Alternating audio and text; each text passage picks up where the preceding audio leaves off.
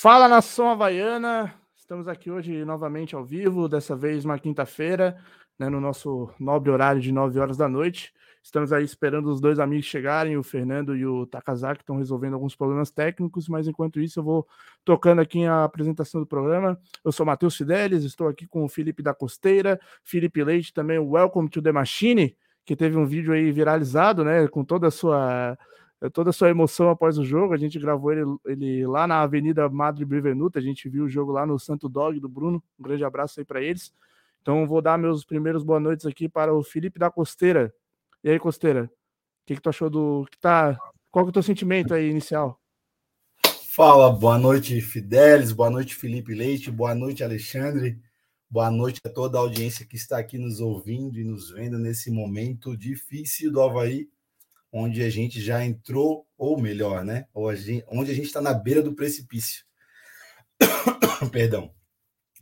Fazer terra arrasada, achar que está muito difícil e que a gente vai cair, não, não era o que a gente falava há quatro rodadas atrás, ou até mesmo na semana passada, depois do futebol apresentado pelo Havaí diante de São Paulo.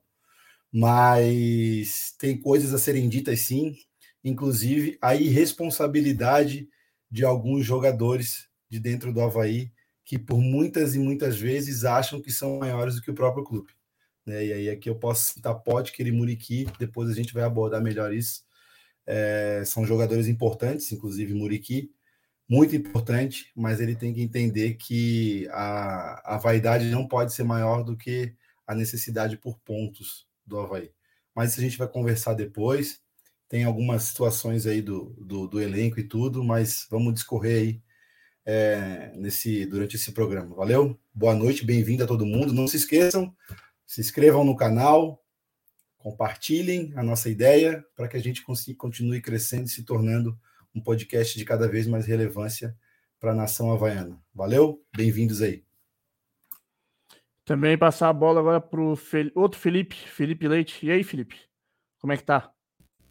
E aí, boa noite. É, não estou muito muito feliz aí com esse último resultado. A gente ficou bem irritado vendo o jogo, ainda mais porque foi um jogo onde o Havaí conseguiu criar bastante chances, jogou um futebol bom, né? Criou chances, mas perdeu demais, né? O Havaí não pode se dar o luxo de perder tantas chances, tantas oportunidades.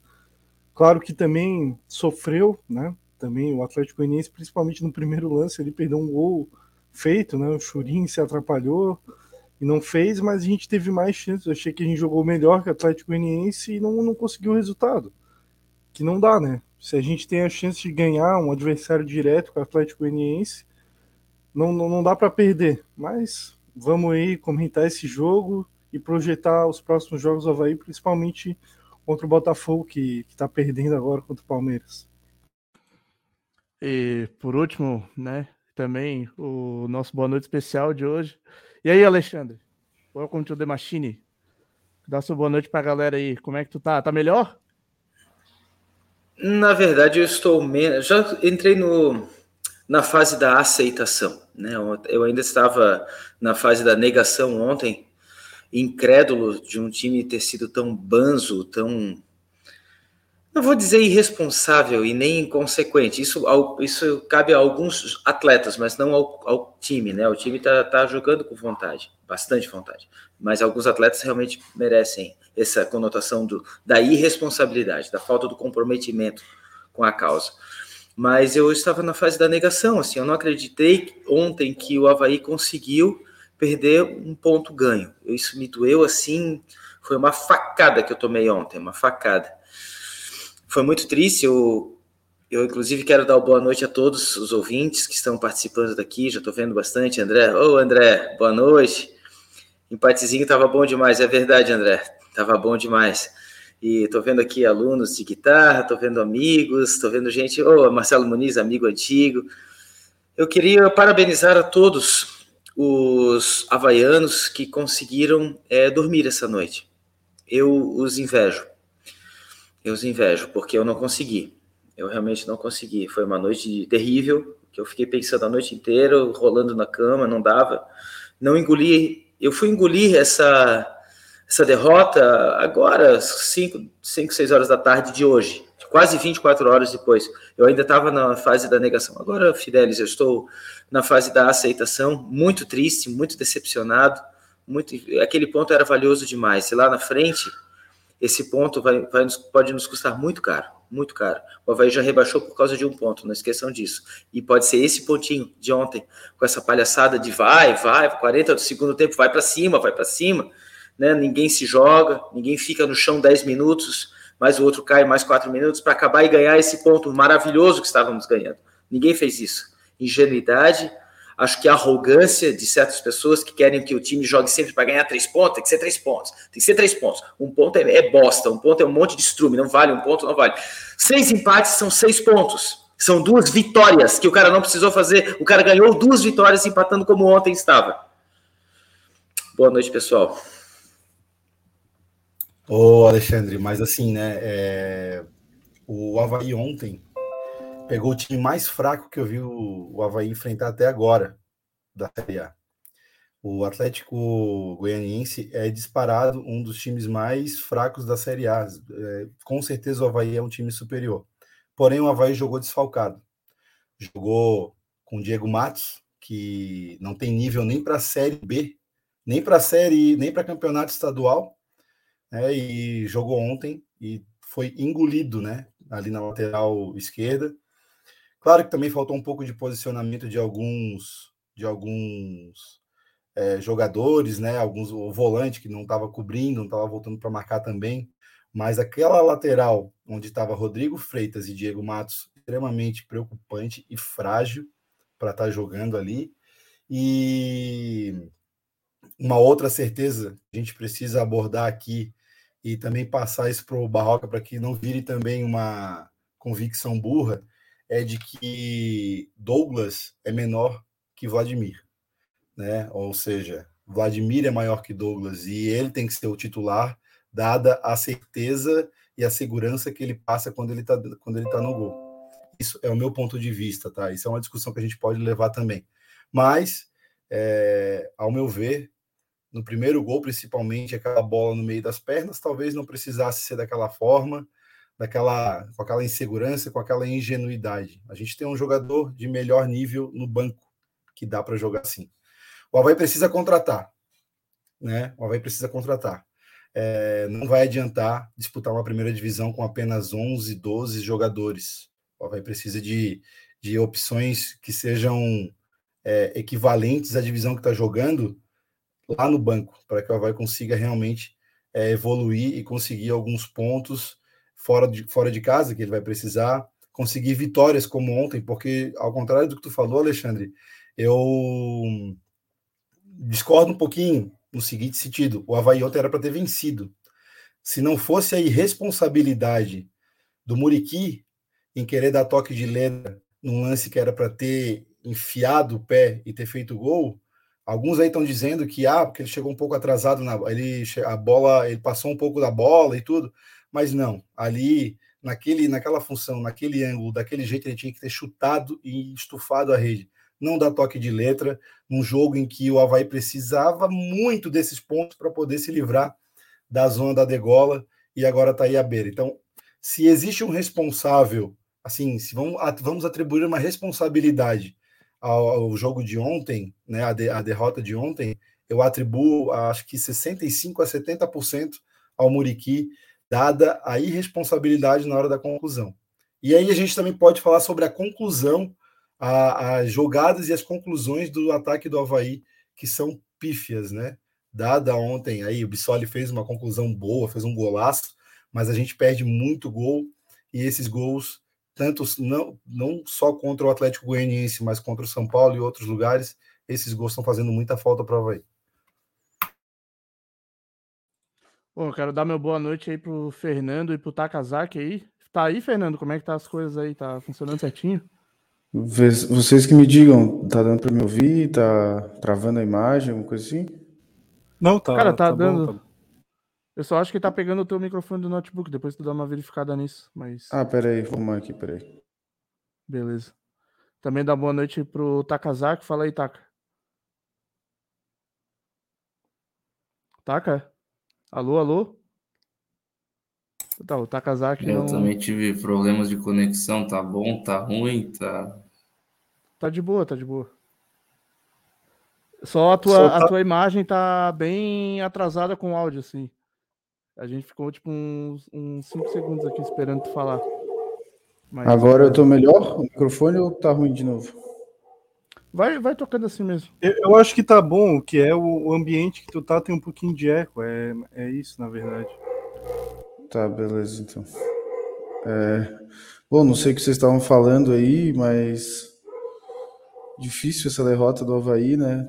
É, dolorosa. Golzinho no final ainda, jogando melhor, né? Desperdiçando N oportunidades, como o Costeira falou, de per- é, perdendo, né? Muitas chances de gol, Havaí finalizando pessimamente. O Muriqui, infelizmente, ali, eu discordo até um pouco do Costeiro, acho que ele estava fazendo até um bom jogo, não vinha fazendo um mau jogo, o Muriqui, acho que era um dos melhores em campo do Havaí, junto com o Bruno Silva, é um, um dos jogadores mais lúcidos do Havaí durante a temporada toda.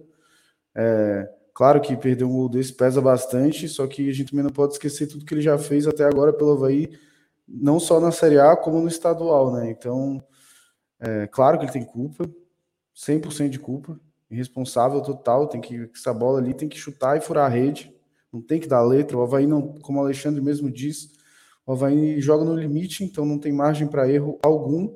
Então ali é uma jogada que tem que furar a rede, como o Bissoli perdeu um gol ali no primeiro tempo, que também não dá para perder. Chegou na cara do goleiro, tem que fazer o gol. O Havaí não tem margem para erro, é, porque isso é o que define, né? Que no final quem vai ser rebaixado e quem não vai ser rebaixado. E times que começam a perder esse tipo de gol, essas oportunidades, no final a gente sabe o que acontece. Eu até acho que esses gols perdidos do Havaí é cheiro de rebaixamento, na minha visão, né? Não, não quero que o Havaí caia. A gente tá na décima rodada, tá terminando a décima rodada aí agora. Claro que é, um- é muito cedo para falar alguma coisa, a gente sabe que a realidade do Havaí é disputar o rebaixamento do campeonato. E, cara, time pequeno, time que está disputando na parte inferior da tabela, não pode perder chance de gol do jeito que o Havaí perde.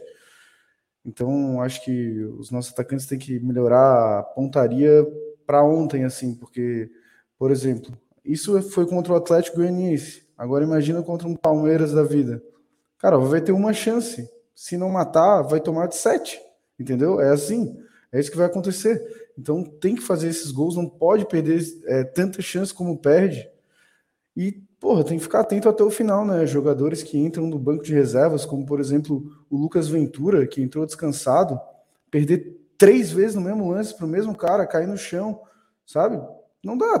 Tu, se tu veio do banco, tu tem que entrar a 145%, um milhão por cento, muito mais forte, porque tu tá descansado. Como é que tu vai perder para um cara que acabou de.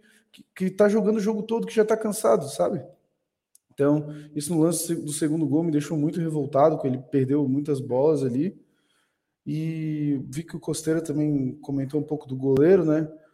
Olha, assim, eu não vejo tanta diferença entre o Douglas e o Vladimir, para falar a verdade, só que eu acho que o Douglas tem tomado alguns gols tolos e acho que ele tá um pouquinho afobado quando a bola vem para ele, assim, em saída de bola. Ele sempre sai meio afobado, chuta para lateral, como foi no lance do gol do Atlético. Então, cara, visto que o Vladimir tem uma liderança grande no elenco, talvez eu desse uma oportunidade para o Vladimir, sim. Mas eu não, não vejo tanta diferença assim entre um e outro, mas acho que é salutar, mudar, né? Trocar, visto que eles têm, eu considero o mesmo nível. Então, se trocar, pode ser que o Douglas comece a se puxar mais, se dedicar mais. Quem sabe possa voltar depois do Vladimir, com um nível maior, mais elevado. Bom, não sei. Essa é é a minha visão. É, mas eu vou passar as notas aqui, então. O Fidel já colocou aqui, é, até a pedidos de, de um ouvinte, né? Que ele é realmente um ouvinte do podcast. Ele falou que pediu para a gente ler as notas, então vou ler aqui todas as notas. O Douglas ficou com nota 4, o Raniel 4.8, é, 6.1 para o Kevin, 4.7 Rodrigo Freitas, 2.3 para o Diego Matos, 6.8 Bruno Silva, 4.7 Ian Kleber, Eduardo 6.3, Potker 5.8, Bissoli 5.8, Muriqui 1.8, é, muito pelo fato né, desse gol perdido. Os que vieram do banco, Morato 4.3, Rômulo 4, Dentinho 3.2, Lucas Ventura 2.8 e o rei do jogo foi o, o, Bruno Silva, mas não, não veio slide. Mas e aí, Taca, o que dizer dessas notas? As notas são justas, mas eu acredito que uma vitória do Havaí, alguns jogadores como o Muriqui estariam com uma nota bem mais ajustada para cima. Como os amigos disseram, né? É, o Muriqui não fez um mau jogo. Mas eu queria primeiro comentar um pouquinho, né? Que o Barroca foi muito criticado nas mexidas dele, né? E eu queria ter um, tirar um minutinho de vocês para ler o banco de reservas do Havaí, que provavelmente tinha Messi e Mbappé, né? Mas eu vou ter o tempo aqui para ler os suplentes que foram para o jogo. Gladson, Vladimir, Kogo, Copete, Dentinho, Felipe Silva, Lucas Ventura, Morato, Renato, Romulo, Vinícius Leite e Vitinha. O que, que vocês queriam que ele fizesse com esse banco de reserva, né? mas tudo bem. A culpa do jogo foi do Romulo também, novamente. É... Bom, as notas estão desajustadas pelo jogo, mas mais pela derrota. É... Gente, eu também dei as notas mais baixas justamente pela derrota. O Havaí mereceu ganhar esse jogo. Mereceu, entre aspas, né? Porque quem não faz não merece ganhar também, né? Então. É primeiro, né, como eu não dei minha opinião, queria falar que num jogo como esse, é, não dá de perder um gol como o Muriqui perdeu, que eu acho um gol muito pior do que o Copete perdeu também, porque o Copete, para mim, não foi displicente, e o Muriqui, para mim, foi displicente. Tentou fazer golaço e acabou se embananando e se saiu como, como uma vergonha o gol que ele perdeu. É, é pior quando você vê o lance de lado, tu vê que a bola vem devagar e era só escorar o Copete ainda teve o trabalho de tirar do goleiro e botou para fora. Mas acho que a nota, o rei do jogo, é, é, tá justo. O Bruno Silva fez uma boa partida, né? Novamente, ele é bem regular até. Ele não vinha fazendo boas partidas, mas ele dominou o meio-campo ali. O Havaí, como um todo, no segundo tempo foi pior né, do que no primeiro, porque o Havaí, o primeiro tempo, dominou como um todo mas está bem justo o Bruno Silva como o rei do jogo. E o Copete, o Copete não, o Muriqui com o gol perdido e a displicência tem que ser o pior da partida também. É, eu queria concordar com tudo que o Taka falou. É, realmente, não acho que o Barroca foi mal. Vejo muita gente aí falando: ah, o Barroca tem que ser demitido, o Barroca isso, aquilo. O time do Havaí foi bem postado. É, pelo que tinha em campo, né? Tinha disponível. O Havaí foi muito bem. É, o lateral esquerdo reserva nosso é horrível, assim como o direito que não, não jogou. É, defesa reserva, né? O Ranieri, querendo ou não, improvisado de zagueiro, porque hoje, para mim, ele já não é um zagueiro. E me pareceu ali, em alguns momentos no jogo, que ele estava um pouco perdido nessa questão de posicionamento. Não acho que fez um mau jogo, mas em alguns momentos senti ele perdido. É, gostei do Bruno, Bruno ganhou o melhor da partida. É, não gostei do Jean Kleber, apesar que ele fez um primeiro tempo razoável, mas achei ele meio pesado. É, quando teve chance de entrar na área, pisar, é, finalizou muito mal. O Eduardo foi razoável, mas assim, ó, o Potker é, fez a melhor partida dele até agora pela Havaí, na minha visão. Foi bem, deu o gol para o Muriqui, e o Muriqui de forma ridícula, perdeu o gol assim. Eu na hora que ele errou a letra, eu pensei, eu, meio que quase dei uma risada assim, porque eu pensei, ele ainda vai fazer o gol, porque estava muito fácil ainda depois de fazer o gol. Eu pensei, ah, vai ser aquele lance que o cara se embanana, aquele jeito Havaí, foi lá, o cara, o cara vai lá e vai fazer o gol ainda. Quando ele perdeu, eu não acreditei, porque assim, foi um, um desleixo, assim. É... O Havaí não é o Palmeiras, não é o Flamengo do Jorge Jesus, que vai ter 500 chances por jogo, apesar que nesse jogo criou bastante.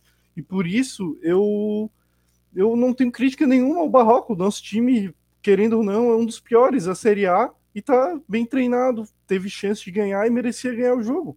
Eu acho que assim, ó, o medo de perder tira a vontade de ganhar. Não adianta o Havaí para toda a partida achando que vai perder o jogo e jogar atrás porque vai perder. Um exemplo disso é o Havaí do Claudinei, que ganhou, ah, ganhou do Grêmio lá 2 a 0 Um aborto da natureza. Eu tava lá na arena do Grêmio. O primeiro tempo que o Havaí fez lá era para ser humilhado, tomar de 8. Por sorte, o nosso goleiro pegou tudo, que é o mesmo atual, que não tá nessa fase. A gente não tem um goleiro numa fase absurda. Douglas e Vladimir, para mim, mesmo nível, acho que o que tem que botar o Vladimir, até porque o Douglas não tá numa fase tão boa. Mas assim, eu não vejo o Havaí com, com um goleiro desse nível, como estava o Douglas, e são coisas que acontecem uma vez ou outra, porque daí a gente tem um exemplo nesse mesmo ano, o Havaí foi jogar com o Palmeiras e perdeu. Foi jogar com o São Paulo lá, no mesmo estilo de jogo reativo, atrás, sem criar chance nenhuma e perde o jogo. Quando tu abdica de atacar totalmente, é, a chance de tu perder é grandíssima.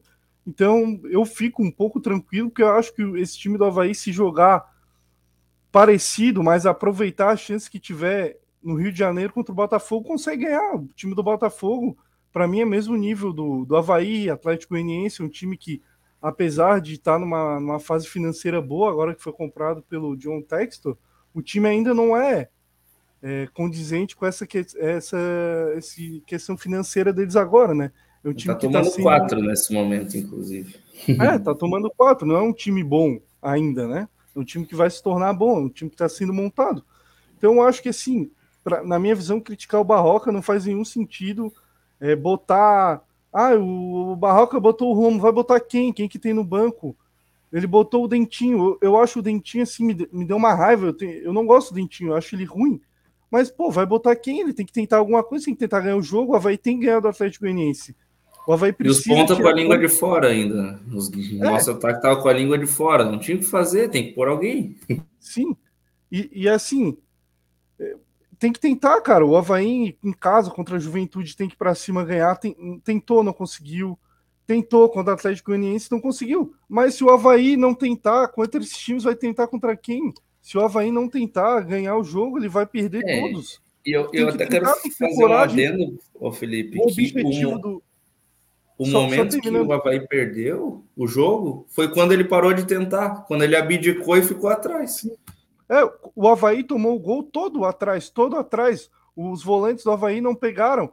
O senhor Lucas Ventura, Nanoca, Neneca, qualquer que ele seja chamado aí, quer se chamar de, sei lá, enfim. Porra, não, desculpa, não dá para ele fazer o que ele fez. Ele, ele não ganhou a dividida, se Mananu deixou o cara fazer o gol, não dá. Eu acho assim, se o Havaí continuasse com essa postura, talvez fizesse o gol.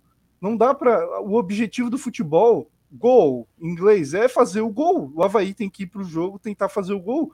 É claro que não é toda a partida que ele vai conseguir propor jogo, um exemplo foi contra o Inter, contra o próprio Galo, que fez o gol, assim, num gol dado. Mas tem que tentar também, não dá para ir para campo contra o Atlético Goianiense, que é um time que vai brigar para não cair também, no máximo ficar meio de tabela e ficar se contentando com o empate, ainda mais que o time está jogando melhor. Então, eu acho que criticar Barroca, pedir demissão para ele é exagero demais. Eu acho que o nosso time, pelas limitações que a gente tem, tá, fez um campeonato até agora bom. Eu acho que assim, os gols que o Havaí perdeu não é culpa do Barroca. É culpa dos jogadores de execução. O time está bem treinado. Alguém esperava esse começo, é, o começo que o Havaí teve pelo campeonato catarinense que a gente fez? Não, ninguém esperava.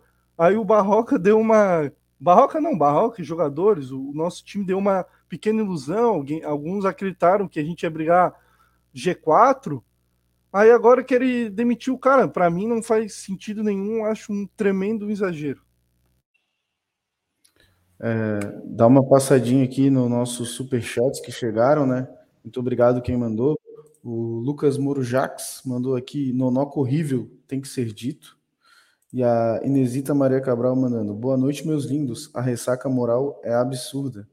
Obrigado, Inesita, pelo elogio. E sim, a ressaca moral tá, tá forte mesmo o Havaí faz essas coisas, né? Um jogo que estava fácil aqui na visão de todo mundo.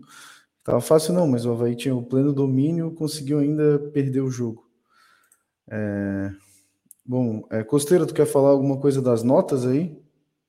Não, só o Alexandre tem mais alguma coisa para falar e acho que ele chegou a pedir a, a vez de fala. Fala aí, Alexandre. Pode falar das notas primeiro. Eu vou ser um pouco extenso no meu comentário, porque tem muita coisa. Vai, vai, vai fundo, vai fundo. Não, só é, a, a, questão ali do Diego Matos, né? Ele foi, ele é um jogador limitadíssimo para jogar uma primeira divisão. Ele é um jogador que não tem essa, esse, esse porte, essa velocidade, esse nível de pensamento, habilidade para poder é, jogar uma primeira divisão. Mas ontem também o posicionamento dos volantes não estava muito adequado e a marcação é, ali entre Diego Matos e Eduardo não estava sendo tão bem feita assim, o que fazia com que o Eduardo tomasse algumas bolas nas costas e deixasse o, o nosso lateral, que é fraquinho, no mano com alguns jogadores de extrema habilidade do time do Atlético Goianiense. O Havaí no primeiro tempo até chegou a fazer algumas jogadas claras de gol, quando antes da substituição da, da saída de um jogador que eu não lembro o nome, da entrada do Baralhas, que foi o autor do gol. Ele reequilibrou o meio-campo ali à, à, frente da zaga, o meio-campo do, do Atlético Goianiense, e dificultou um pouco mais as coisas para o Havaí. Mas voltando à minha linha de raciocínio, Diego Matos, ele é um jogador limitado, mas ontem ele foi um pouco prejudicado sim pela maneira como o time jogou, principalmente no primeiro tempo.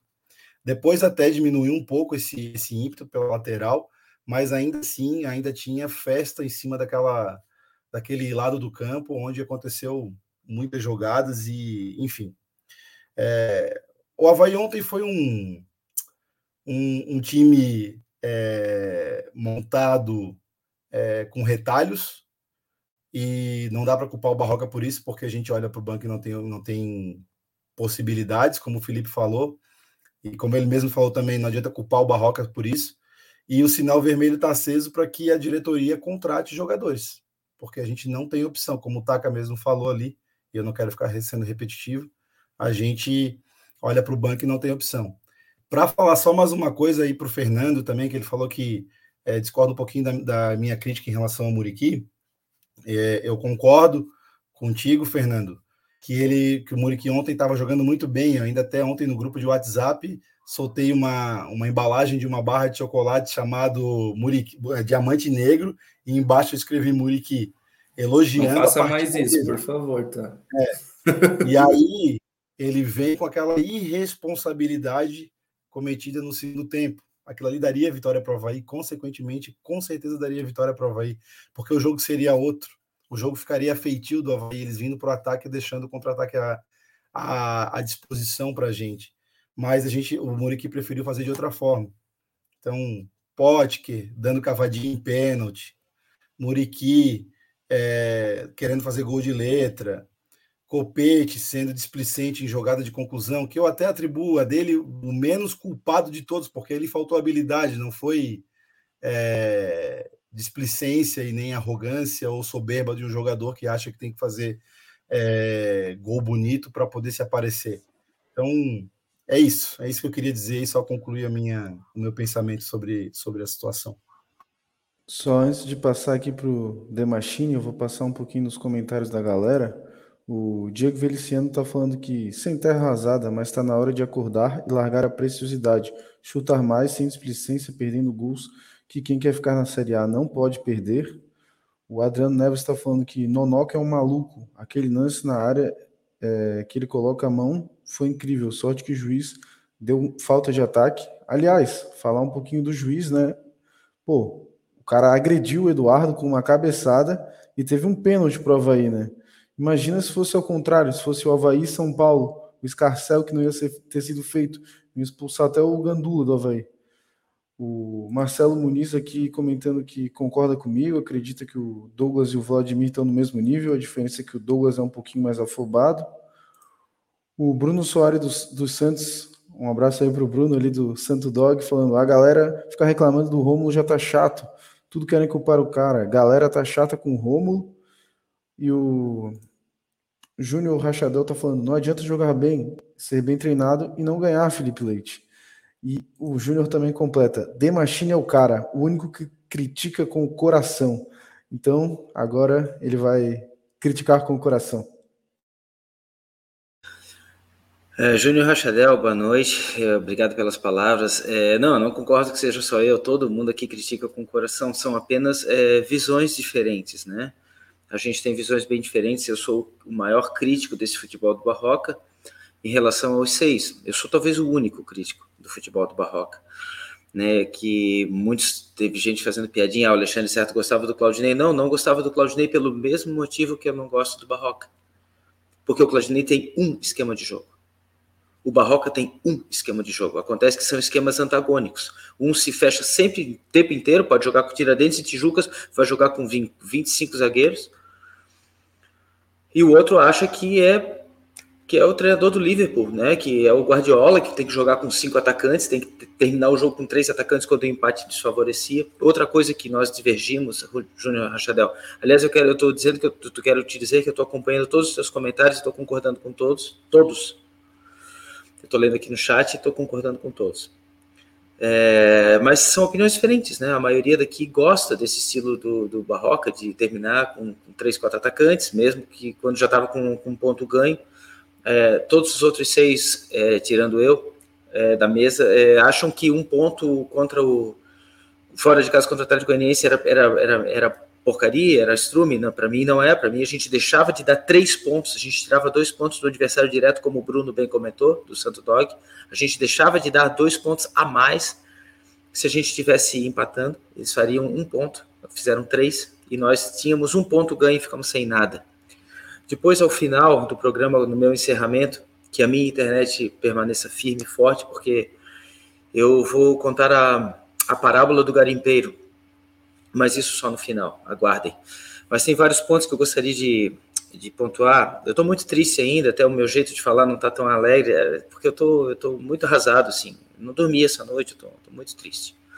Mas alguns pontos eu quero dizer, Rachadel Júnior, é que a gente pensa diferente, mas todo mundo que é o bem do Havaí, não é só eu que é que tu está concordando com a minha ideia. Eu acho legal, assim, mas é, tem pessoas que concordam com o Felipe Leite, por exemplo, com o Taca, que são bem parecidas com a do Felipe Leite que o Havaí tinha que chegar em Goiânia e ganhar do Atlético Goianiense.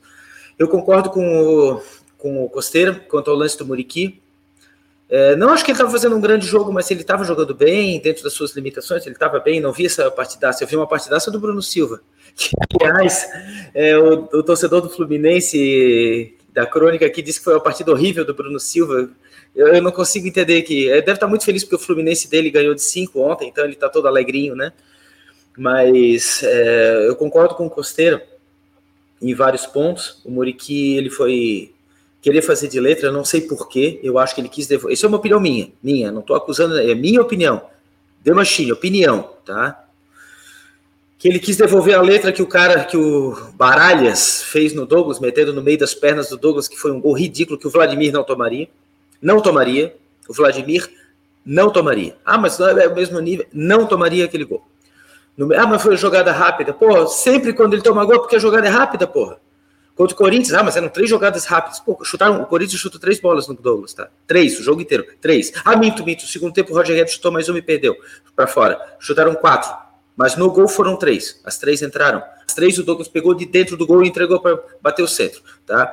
É, eu acho que o Boriqui quis devolver. Minha opinião, pessoal, ele quis devolver a, a letra que o Havaí quando o Havaí joga no limite, do limite, do limite. O Havaí não tem crédito para poder perder gol assim. O Atlético Mineiro tem, o Fluminense tem, o Santos tem, Palmeiras tem, o Havaí não tem. Não tem. O Havaí, se perde um gol daquele, acabou, não vai ganhar mais o jogo. Se o cara ganha 70 mil por mês, cara tem um salário de 70 mil por mês, se deixa cair é, 3, 3 não, Caiu 3 mil reais do bolso do cara. O cara tava com o bolso forrado. Caiu 3 mil reais do bolso do cara. Ele ganha 70 por mês. Ele vai voltar para buscar? Ele não vai. Tá nem aí, cara. Ele, de onde caiu aquele vem muito mais. Agora, o cara que ganha 1.200 por mês, se cai uma nota de 20 reais do bolso, faz falta. É o que falta para completar a luz, para completar a água, para comprar um gás porque ele só ganha aquilo. Ele está no limite financeiro dele, ele não pode se dar o luxo, ele tem que ficar com a mão no bolso segurando aquele dinheiro o tempo inteiro, porque não pode perder 20 reais. É o caso do Muriqui, é o caso do Copete, é o caso do Potker contra o Inter, que caiu na perna errada, e eu não consigo entender isso. Eu não tô me sentindo bem, só um pouquinho. Passa aí, galera, só um pouquinho, pode passar aí. Opa, o Alexandre não tá se sentindo bem, então vamos continuando daqui. Não, eu queria. É, fique tudo bem com o Alexandre, né? Eu queria completando o que ele falou. É, primeiro que eu não acho que o Barroca joga só num esquema. Ele já se provou que não joga. Contra o Inter a gente ficou atrás o jogo inteiro. Saiu com um ponto. Mas ontem o Havaí tinha chance total de jogo e a gente perdeu o jogo justo quando estava contente com o empate.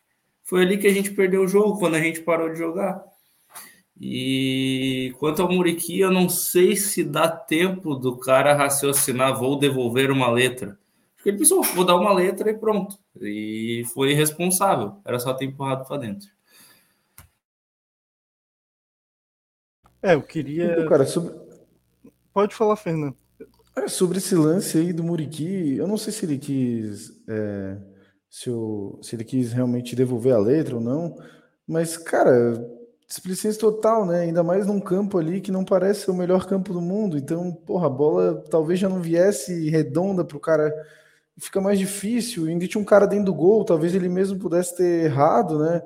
Ele poderia dar de letra e dar no pé do cara, porque tinha um cara dentro do gol. Então, sei lá. Me, me irritou muito isso, esse lance. Outra coisa que me irritou bastante nesse jogo foi.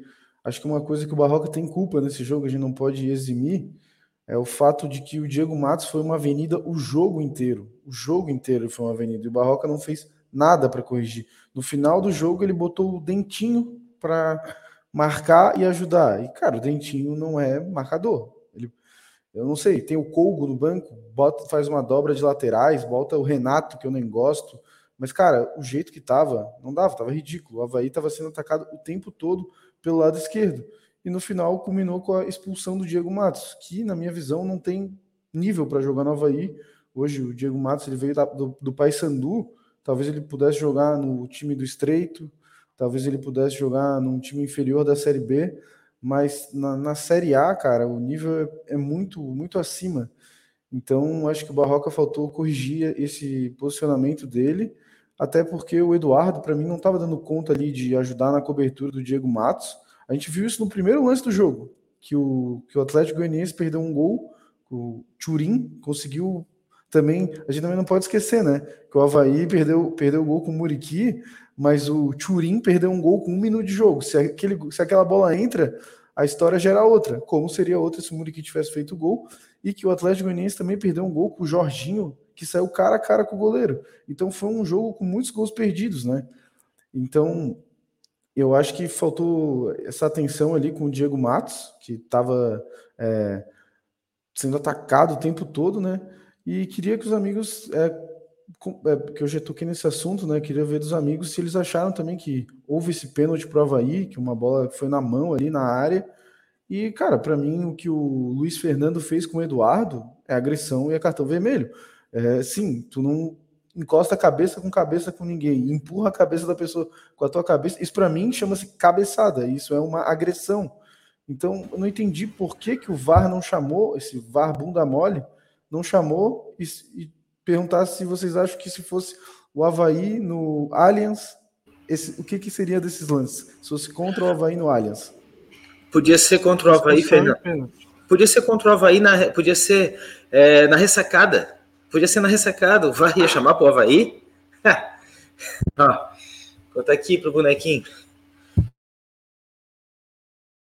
Eu acho que. É, oh, Fidelis, desculpa aí. Eu acho que é muito complicado, né? Um árbitro chegar, é, o VAR tá lá com câmeras e tudo muito ligadinho ali, e um cara vem dar uma cabeçada, como tu mesmo descreveu.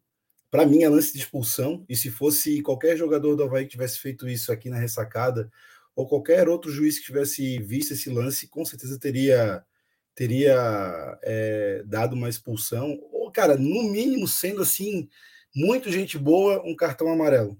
E também, para mim, foi pênalti. Ah, mas foi sem querer. Cara, mas ele estava com o braço aberto. Se ele está dentro da zaga, ele tem, como, tem que estar com o braço para trás, ele tem que estar segurando os dois braços para trás, como todo zagueiro faz aqui. E ele estava com o braço solto aqui. O braço dele interferiu na trajetória da bola. Então, para mim, foi pênalti. É contra o Havaí, Costeira. Contra o Havaí. Contra o Havaí. Eu, se, se, me permitem só concluir, o Júlio, é, nos atendeu super bem, abriu as portas. O presidente Júlio, vamos tratá-lo com a reverência que ele merece, porque ele foi um presidente eleito, né? limpamente eleito pelo voto popular dos sócios e conselheiros. O presidente Júlio nos atendeu super cordialmente, super bem, abriu as portas da ressacada para nós, é, falou para mim da sua insatisfação com atitudes minhas, e é direito dele, claro, ninguém gosta de ser criticado, nem ele, nem eu, nem ninguém. Eu expus meus pontos, ele, ele compreendeu, foi super cordial, super. Eu quero dar um recado para ele. Presidente Júlio, eu sei das suas ótimas intenções. São nítidas as suas ótimas intenções, nítidas, visíveis, perceptíveis. Mas o senhor tem que dar um murro na mesa quanto às arbitragens, porque isso está ficando demais. Eu pensava, pô, é contra time grande, né? Contra o São Paulo, é contra outro... Não. O Atlético, o Atlético Goianiense tem mais poder e o financeiro que o Havaí. Concordo. O Havaí é o pior time em termos de finanças da, da Série A. O Atlético Goianiense está na nossa frente, mas não é um time maior que o Havaí, nunca. O Havaí é o maior time de Santa Catarina. O Atlético Goianiense não é o maior time de Goiás. O Havaí é um time melhor ranqueado na CBF, muito melhor do que o Atlético Goianiense. E até o Atlético Goianiense vai acontecer isso quando for contra o Havaí. Então eu sugiro ao senhor, eu sei que o senhor não gosta de entrar nesse tipo de dividida, é o seu estilo, o senhor não gosta. Não é o estilo do antigo diretor de futebol, executivo de futebol, Ximenes. Aquele era um cara que eu gostava que chegava com um tablet na cara do. abria a porta do, da sala do VAR e mostrava por que, que vocês não deram isso. Como é que, que eu estou vendo com essa câmera aqui vocês com 500 câmeras não estão vendo isso? Ele fazia isso. Infelizmente, ele foi demitido. Eu vou respeitar a sua opinião. Se o senhor queria o William Tomás, não queria ele. Ele é um cara que não deixava isso acontecer. Isso está acontecendo sucessivamente, presidente Júlio. Sucessivamente. E o senhor sabe que o Havaí está na corda bamba, no limite. O Havaí joga tudo no limite, o senhor sabe disso melhor do que eu, melhor do que todos os havaianos, porque o senhor sente isso na carne. Então, por favor, tenha mais pulso quanto a isso, porque está ficando demais. Até contra o Atlético Goianiense, que é o time menor do que o Havaí, isso está acontecendo. Obrigado, Fernando. O Alexandre, só para nossa audiência saber, né, que tem tudo, muita gente perguntando aqui se tu tá bem, se já tá melhor aí. Eu, eu senti uma pontada, eu, eu comecei a falar daquilo e comecei a, a realmente me sentir mal, não sei se foi a pressão, alguma Parabéns, coisa Parabéns, Havaí. Não, eu tenho que dominar melhor meus sentimentos, é que eu sinto muito, assim, quando é o Havaí a coisa é, é muito, eu sinto demais, mas tudo bem. Ah, isso aí não é culpa do Havaí, né? Os jogadores querem, querem matar o The Machine, que isso? Quem falou isso que os jogadores querem... Ah, sim, sim, sim, não, não. É, o, o Havaí não está jogando mal, o Havaí joga no limite de suas forças, de suas possibilidades, o que não pode perder certas é, oportunidades, como foram perdidas pelo Potker contra o Inter, pelo Muriqui pelo ontem, pelo Copete contra o São Paulo, oportunidades que vão aparecer pouquíssimos na Série A, pouquíssimas vezes. E, e tentar meter de letra, como o Muriqui tentou, para vir. Era onde eu estava falando quando me deu o negócio. É, eu comecei a respirar diferente. É, ele quis, eu acho, minha opinião, devolver a caneta que o cara deu, a letra que o cara deu no, no, no Douglas. Pô. Ele quis devolver. Quando era só, não precisava, era só estufar rede, era só dar de chapa, pô, fazer o que o Cano faria. Pô. Era tão simples aquele gol. Era um gol que não tinha como perder. Só, só se perdia aquele gol se fosse enfeitar. É a única maneira. E é esse tipo de enfeite desse futebol moderno, de ah, mostrar que eu mostrei que sou, sou craque, que eu jogo bonitinho. O que, que faz isso? né? Se chega por treinado, eu só eu, eu queria só completar.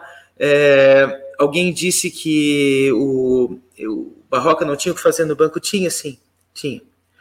O Diego Matos, ele estava tomando todas nas costas. Ele é um lateral que não é de Série A, ele é um lateral um milhão de vezes inferior ao Cortez, que é um lateral de Série A. Ele não deveria ter sido contratado, fato. Foi contratado o jogador do Havaí. Temos que respeitar e apoiá-lo sempre que ele estiver com a camisa do Havaí. Ele tentou. É que é a limitação técnica dele. Então, o que, que o Barroca devia fazer? Porra, a gente vai perder esse jogo nas costas do Diego Matos.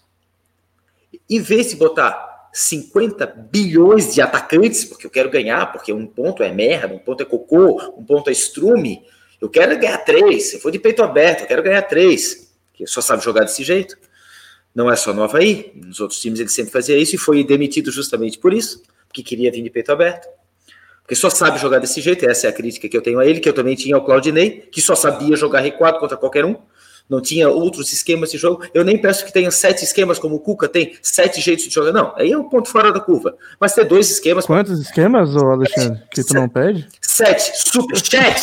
Superchat, Cuca. Superchat, Cuca. Obrigado. Daqui a pouco o Cuca manda. Você tinha o, o Cuca, o Alexandre, sete? Superchat. Cuca, Cuca só cruza a bola na área, pô. Esse é o esquema não, do Cuca. Não, não, esse é um dos sete esquemas, sete superchat. E aliás, quem fez o gol foi o Bissoli, gol atacante 77, superchat.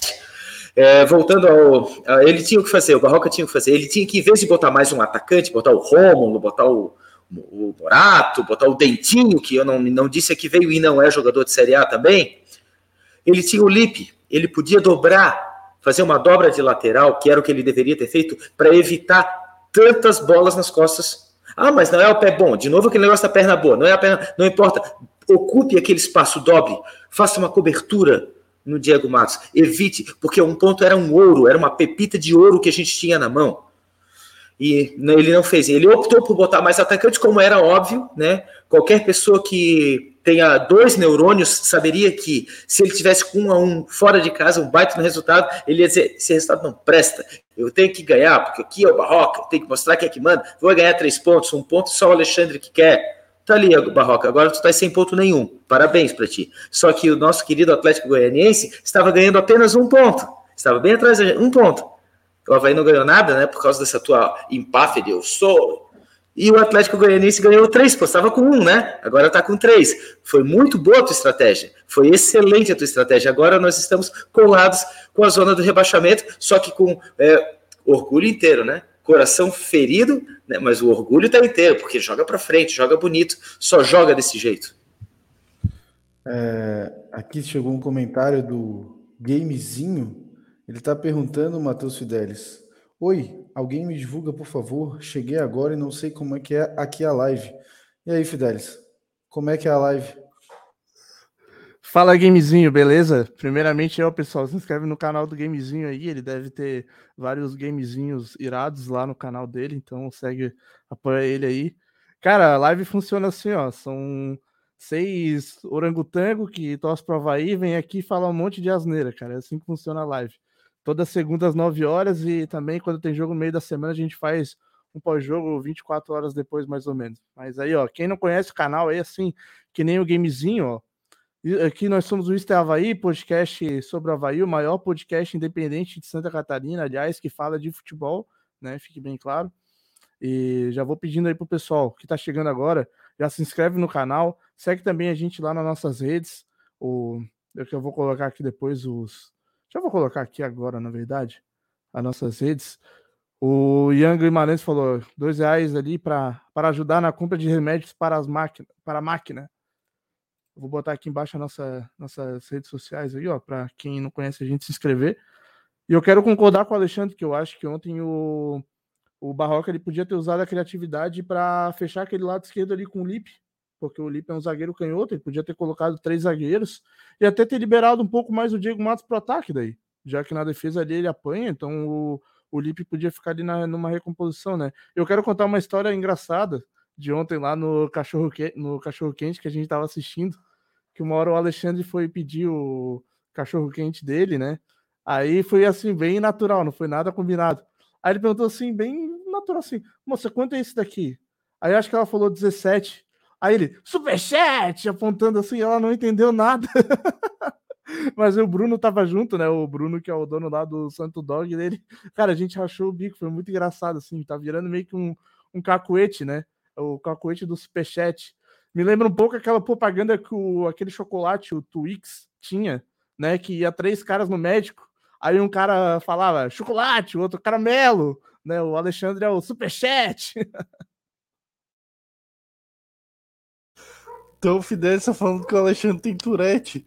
Não para de falar superchat. Uh, a galera tá, vai comentar. Fala aí, Alexandre. Não, só tô querendo dizer que eu fui a pé, eu não fui de mobilete. Superchat!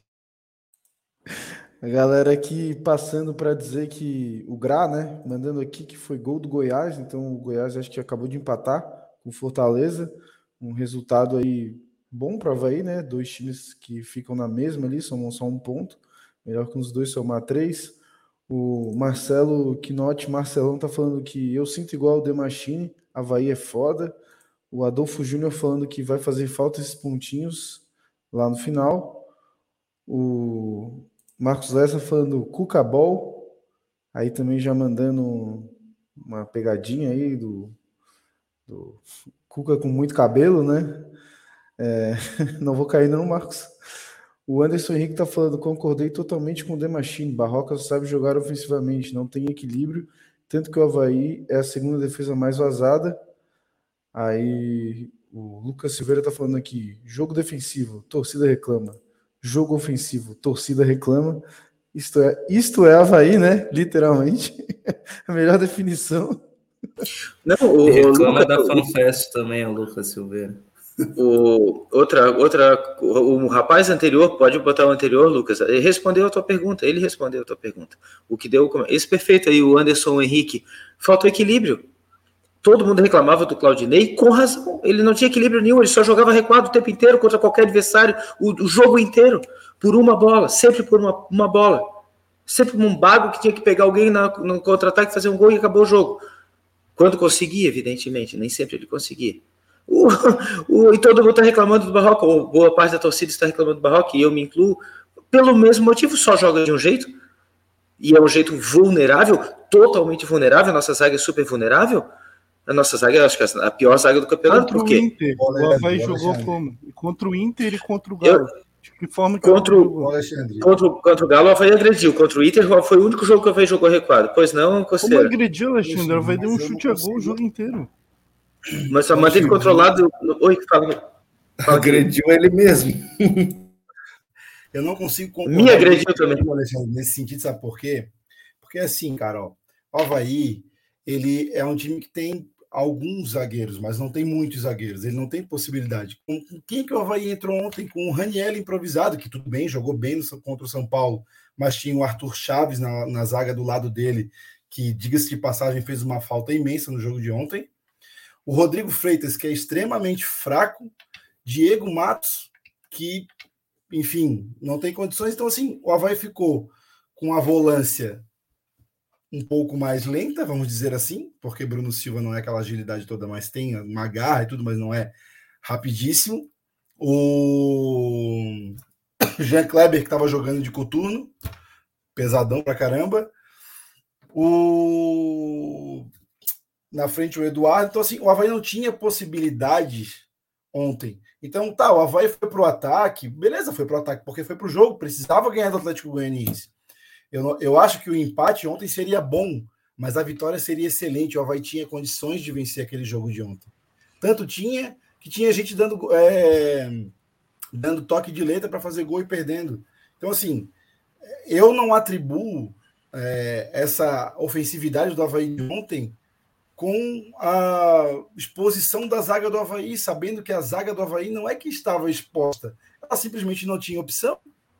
Tinha, tinha o Lipe. Se tu tá, se tu, é, é, costeira, se tu contundes o teu tornozelo esquerdo, tu torces o teu tornozelo esquerdo, tu não consegue caminhar de jeito nenhum, o que que tu usarias para te, para te apoiar? Uma muleta ou uma bengala, correto? Era isso que ele tinha que fazer com o Lipe. Era isso que ele tinha que fazer com o Lipe. Ele tinha que trazer essa bengala, essa muleta, para fortalecer aquela ele lateral. Fazer três zagueiros? Óbvio, é, é, óbvio, é óbvio que, que seria fazer isso, fazer uma dobra de laterais. É óbvio que ele tinha, era a única opção. Mas não, ele vai botar o atacante, por quê? Porque em todo time que ele, que ele fez, ele tira o meia para botar o atacante, tira o atacante para botar outro atacante, tira o volante para botar o atacante, porque ele quer acabar o jogo com quatro atacantes, com cinco atacantes. Ontem, que era para se defender, aos 40 do segundo tempo, ele assim, vai para frente, para frente, para frente. Eu que isso que, isso que tem na cabeça, Mas pô? que cinco Fica atacantes ele botou, ele só trocou não, não. os atacantes por outros Três, três por três, três assim, por três. O Havaí jogou melhor praticamente o jogo inteiro e tinha chance de ganhar o jogo. Ele tentou ganhar Também o jogo. Acho. É, é, é, louvável isso. Entendeu, né? criticar o treinador do Havaí por isso. Perdeu, eu, eu mas poderia ter ganho. Eu, o futebol não existe forma secreta. Ele poderia botar o Lipe, botar o raio que parta, mas ele poderia perder igual. Como Se bota o Lipe e perde, a culpa é dele também. Porque não Como ele perdeu o time inteiro atrás. O time inteiro estava atrás, o Costeira. Peraí. Ele estava com o time inteiro atrás. Todo o time estava atrás do, do meio-campo. Estava no campo do Havaí, o time inteiro do Havaí. E tomou o gol. Não foi porque o Barroca botou o time para frente, porque não é porque ele botou o time para frente que perdeu o jogo. Perdeu por erros individuais dos atacantes do Havaí que perderam muitos gols, muitos gols. O Muriqui perdeu um gol na pequena área, debaixo da trave praticamente. É culpa do Barroca isso? O esquema ofensivo dele deu errado? Não, o Havaí criou milhares de chances. Isso prova que o esquema deu certo. É culpa do Barroca que ele, ele botou o Nonoca. Tá errado, o Nonoca não jogou nada. Mas é culpa dele que o Nonoca não pegou o cara, deixou o cara ir lá e fazer o gol. É culpa do Barroca isso. Ele, ele treinou o time, o time foi bem, criou chances. Isso é um ponto. Não tem como discutir isso. É um fato. O time do Havaí foi bem, criou inúmeras oportunidades. E se tivesse aproveitado, talvez tivesse goleado. Ninguém ia estar tá falando, ah, o Havaí é ofensivo, por isso perdeu. Não, o Havaí perdeu porque não aproveitou as chances o esquema dele daria errado se o Havaí fosse lá, tentasse para frente e tomasse oito, nove gols. Aí beleza. Mas o Havaí criou chances e jogou bem. Então, por isso que eu acho que o Barroca não está errado jogar propositivo contra times que têm o mesmo nível. Contra o Inter e contra o Galo. O Havaí jogou atrás, não conseguia passar do meio-campo direito. Então, ele não tem só um esquema. Pode falar também que o Barroca não sabe jogar reativo ele jogou reativo dois jogos. Que, que ele não sabe fazer direito, beleza. Porque nesses dois jogos eu não vi o Havaí agredir muito. O gol que o Havaí fez contra o Galo foi um, um gol dado pelo Atlético Mineiro. Então eu acho que assim, o Barroca não sabe sa sair em contra-ataque, armar o time com, muita velocidade. Ele é um cara de mais posse de bola e construção. Beleza. Mas ver que ele não tenta outros esquemas é, é, é mentira. É, e outra coisa, o time estava tão atrás que nem a linha de impedimento conseguiu fazer. De tão atrás que o time estava, o nosso lateral estava dando condição lá no escanteio. Isso é uma coisa. E eu não acredito que o Barroca não tenha testado todas as possibilidades. Imagina, você tem um arsenal de desfalques, os que entraram foram os que treinaram melhor, não é possível.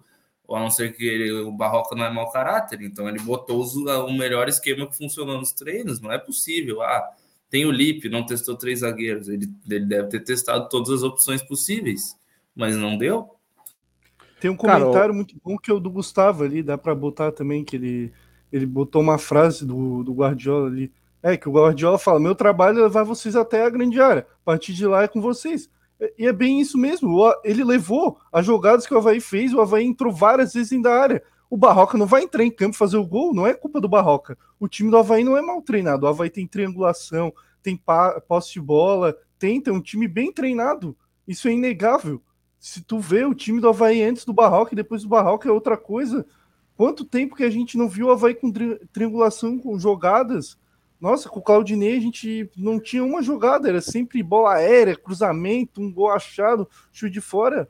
Pô, não, não dá para falar que o Havaí não é bem, bem treinado. Eu, eu, assim, fui eu até sei. contra a contratação do Barroca, porque eu achava que o Havaí não tinha capacidade de jogar um futebol tão vistoso como está jogando agora. E ele calou minha boca em campo, mostrando que o time do Havaí tem condições e está conseguindo. Eu sei, Felipe, que tu gosta de. Eu sei, Felipe Leite, que tu gosta de futebol bonito, bem jogado, vistoso, que para ti isso é, é o importante. Enquanto para mim o importante é o resultado. São os pontos obtidos. O meu Empates... é o resultado também, Alexandre. Só que não, eu não, eu respeito, cara. Tem a chance de gosta... ganhar o jogo assim. O Havaí jogou melhor. A chance do Havaí ganhar era grande. Eu, é eu mais fácil o jogo, ganhar jogando bem ou jogando mal? Essa é a pergunta. É mais fácil ganhar jogando bem ou jogando mal? Criando mais chance ou criando menos chance? Tem que perguntar isso para o Real Madrid no, no último final, né?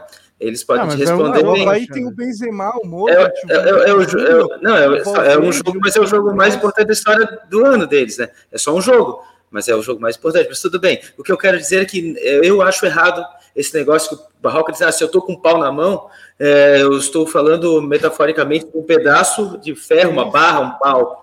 Se eu estou com o pau na mão, o Barroca que diz, se eu estou com o porrete na mão, 70% do tempo eu vou bater 70% na briga. Ele veio com esse, com esse discurso né? O campeão Ô, mundial discorda. Oi. Ontem. Obrigado, Luiz Carlos a... Dias. Júnior. O Havaí só obrigado. começou a tomar pressão do Atlético Goianiense justamente quando o Havaí recuou, cara. É aí que eu quero chegar. Tá, aí, É aí queria o quê? Que fosse 90 minutos do Havaí tomando pressão do Atlético Goianiense, a gente ia tomar Eu três. posso, quatro. Posso te falar, Fidesz? Posso Pode, responder a claro, tua pergunta? claro Tá. pode. Eu estava esperando alguém levantar essa lebre. Se eu te botar no campeonato mundial de skate, Fidelis, o que, que tu vai fazer? Tu vai ganhar o campeonato mundial de skate? Não, porque eu sou horrível. Porque tu não treinas. Porque tu não treinas skate. O Barroca não treina o time para situações de jogo onde precisa se defender. Ele não treina. Contra o Tanto Inter. é que quando Inter, Foi a, Alexandre. foi a exceção em 10 jogos, Felipe. Foram 10 jogos, um o ele Mineiro. Pô, Contra o Atlético Mineiro, isso aí, Isso isso já eu o teu argumento que diz que ele não Só um treina. Ele treinou contra o Inter e empatou o jogo, como tu queria. Isso Pô, já prova eu que ele tô treina. mais- Olha, Alexandre, Fala, fala, você. O que eu tô mais assim decepcionado é que o Fidesz não sabe andar de skate. Puta que pariu. Sim, sim. Mas quando tu não treina, não adianta, cara. Ele não treina o time para jogar, ele não tem essa, essa. Porque ele acha que nunca vai usar isso. Porque na cabeça dele, o time não vai jogar recuado nunca. Assim como na cabeça do Claudinei, o time não vai jogar propositivo nunca. Esse, essa única. Fala, querido. Aí tu quer que o Havaí jogue mega retrancado contra o Atlético Goianiense. Não, o. Havaí tinha que. No Havaí podia jogar. Chega uma situação do jogo que tu tens que segurar o resultado. Chega uma situação, um período o do Havaí jogo. fez isso e tomou o gol, Alexandre. O Havaí fez isso, ele recuou. Não, o Havaí fez gol. isso. É um fato, ele fez isso e perdeu. Ele fez exatamente o que tu queria, Alexandre. E o Havaí perdeu o jogo. Porque não treinou para jogar dessa forma, Felipe. Como se Porque tu o Fidel- Inter Como é que treinou tu e sabe? Tu tá lá no treino? o jogo. Tu Tá, tá, no tá bom, treino lá, Alexandre. Como é Tá que bom, tu tá sabe bom. que o Barroca não treina? Isso. Tá bom, ele- falando de achismo é a mesma coisa que Não, porque tá todos os porque todos os times que ele treinou- pelo Barroca. Agora Eu não se disse isso. no WhatsApp que o Eu não disse isso. tá Eu não disse isso. Eu sei, eu tô falando que não mandaram no WhatsApp. Que o Copete está sendo sacaneado, por isso não tá jogando bem. Aí tem gente que fica falando que ah, não deveria ter colocado o Romo, deveria ter colocado o Vinícius Leite, entendeu? É várias assim, super, é, é, teorias da conspiração, entendeu, cara? Tá, todos os times, analisa todos, não é teoria da conspiração, analisa todos os times que o Barroca já treinou. Quantas vezes tu viu ele armando bem uma zaga, armando bem um sistema defensivo? Havaí todos os times. No Beira Rio, deu certo. Esse já no Havaí. Quer dizer, Até o próprio Havaí e Goiás, o Havaí tava tomando uma puta pressão ali do Goiás, conseguiu segurar o resultado. Havaí é Tava 3 a 0 tava 3 a 0 cara. Tava 3 a 0 Um jogador a menos. A menos, vai fazer jogador o a quê? menos. Meteu três Tá, a teve- menos, a culpa é do Barroca. Sim, e teve um pênalti que não foi, e foi dado, porque contra o Havaí é fácil fazer isso. Eu, eu entendo todas essas E circunstâncias foi de jogo. culpa do Barroca, não foi o VAR também. Eu tô falando isso, Taka. Eu tô falando foi culpa do Barroca, o VAR, de novo, ter dado um pênalti pro adversário. Eu tô falando isso. Então não ponham palavras na minha boca, pô. Pô, eles estão querendo que agora a culpa é dele. A culpa... Não, eu tô falando o que é culpa dele. Não treinar bem. Qual foi o time? Eu estou perguntando para vocês que o Barroca treinou que tenha um sistema defensivo forte, sólido, conhecido por isso. Nenhum, nenhum. Nenhum time. Então é óbvio que não é um achismo. Ele não gosta de treinar dessa forma. É a característica dele. E eu não Cara, vou tirar isso dele agora. Ele acha que a posse de bola é a melhor forma de não, de não tomar Sim, é o pedaço de pau, é o no pedaço pau. Atlético Goianiense dava certo. No próprio Atlético Goianiense ele tomava poucos gols. Então, e, no Havaí, cara, contra o Inter ele jogou reativo e não tomou gol contra o Atlético Mineiro. Ele segurou um dos melhores times do Brasil o- até o segundo te- tempo, cara. Então eu não acho que o Barroca não sabe treinar reativo e também nem posso dizer que ele não treina. Porque eu não tô no treino, não sou um jogador da Havaí, não sou da comissão, não sou o presidente. Eu acho que ele treina assim, todo técnico treina. Só que tu pode falar que ele treina errado, mas falar que ele não treina aí é pô, demais. Como eu acho que o Claudinei também treinava jogadas ofensivas. Ele só não sabia fazer isso, porque é impossível um técnico ficar lá parado é, falando, ah, só fiquem atrás, sabe? Não, não tem. Ele, lógico que ele treina jogada ofensiva e defensiva. Isso qualquer técnico faz. Vou passar aqui nos comentários. Também chegou um super chat do Luiz Carlos Dias Júnior falando que temos time, mas não temos elenco. Vamos sofrer com o jogo quarto e sábado. Isso que ainda não ficamos sem o Kevin. Verdade, o Havaí tem os, apenas os 11, talvez 12, 13 jogadores. O Marcelo Muniz está falando que o Havaí é bem treinado. Sim, Barroca é ótimo técnico, a diferença para o técnico anterior é enorme. O Júnior Rachadel tá falando propositivo. Felipe Leite tem um repertório de palavras. Acho que na balada ele se dá bem. KKKKK. o Lucas Silveira tá comentando aqui. Eu não aguento mais concordar com o japonês. É mais fácil você é, ganhar criando muitas chances ou poucas. Fim do tópico. O R. Correia está elogiando aqui. Debate bom é assim. Continuem. Botou um foguinho. O Gustavo Schmidt está falando que eu perdi o vestiário. Não, não perdi o vestiário, tá tudo tranquilo. O Adolfo Júnior falando, concordo plenamente com o The Machine. O Edgar Costa falando, não tem como jogar recuado numa Série A, onde todos os times têm muita qualidade individual. É suicídio. O problema não é o Barroca nem esquema de jogo. São os nossos jogadores nas decisões erradas. O Júnior Rachadel mandou aqui, hashtag somos todos The Machine. O Brasil está contigo. o Brasil. O Diego Canhete falou: Estou a favor da treta, vou fazer um cubinho aqui. Não, não tem treta nenhuma, é só o debate aqui do Isto é Havaí, né? Tem então, treta então, sim, eu vou, eu vou pegar o Alexandre de porrada depois do programa. É, mas você... Deve é pegador, hein? Vai pegar Não, peraí, rapidinho. Só antes, se você tá gostando aqui do programa, não esqueça de deixar um like aí para ajudar a gente. E também, pô, compartilha com os teus amigos havaianos, amigas havaianas aí. Chama a galera para vir assistir, para vir comentar aqui. E vai Vira membro, né? Vira é, membro um do canal também. Só R$ 4,99 aí, com vários conteúdos exclusivos. Tem, a gente tem sorteio também para os membros, então vão aproveitar aí, galera, que está gostando da, da, o que o pessoal tá chamando de treta, mas aí é só um debate de futebol. Vamos virar membro aí para ajudar a gente, para cada vez a gente ter mais programas assim, com debate, com discussões que, que vira, virando membro vocês ajudam bastante a gente. Vai daí, Costeira. Tu queria falar? Ah, não, beleza, eu ia falar assim só porque eu entendo um pouquinho o que o Alexandre quer dizer, embora não concorde muito com ele, na questão do seguinte: a, no final do ano passado, quando se falava já em primeira divisão, o, muitos aqui, inclusive eu, fui a favor. o Fidelis é foda. Fui a favor da, da permanência do Claudinei, porque o Claudinei era um técnico reativo e o Havaí jogaria dessa forma, na, se daria melhor. Nós comentamos isso aqui, se vocês voltarem nos episódios aí lá do final do ano passado, que o Havaí jogaria melhor de uma forma reativa na primeira divisão. E que, enfim, seria mais seguro para um time do porte do Havaí do tamanho de investimento do Havaí pegar grandes times dessa forma.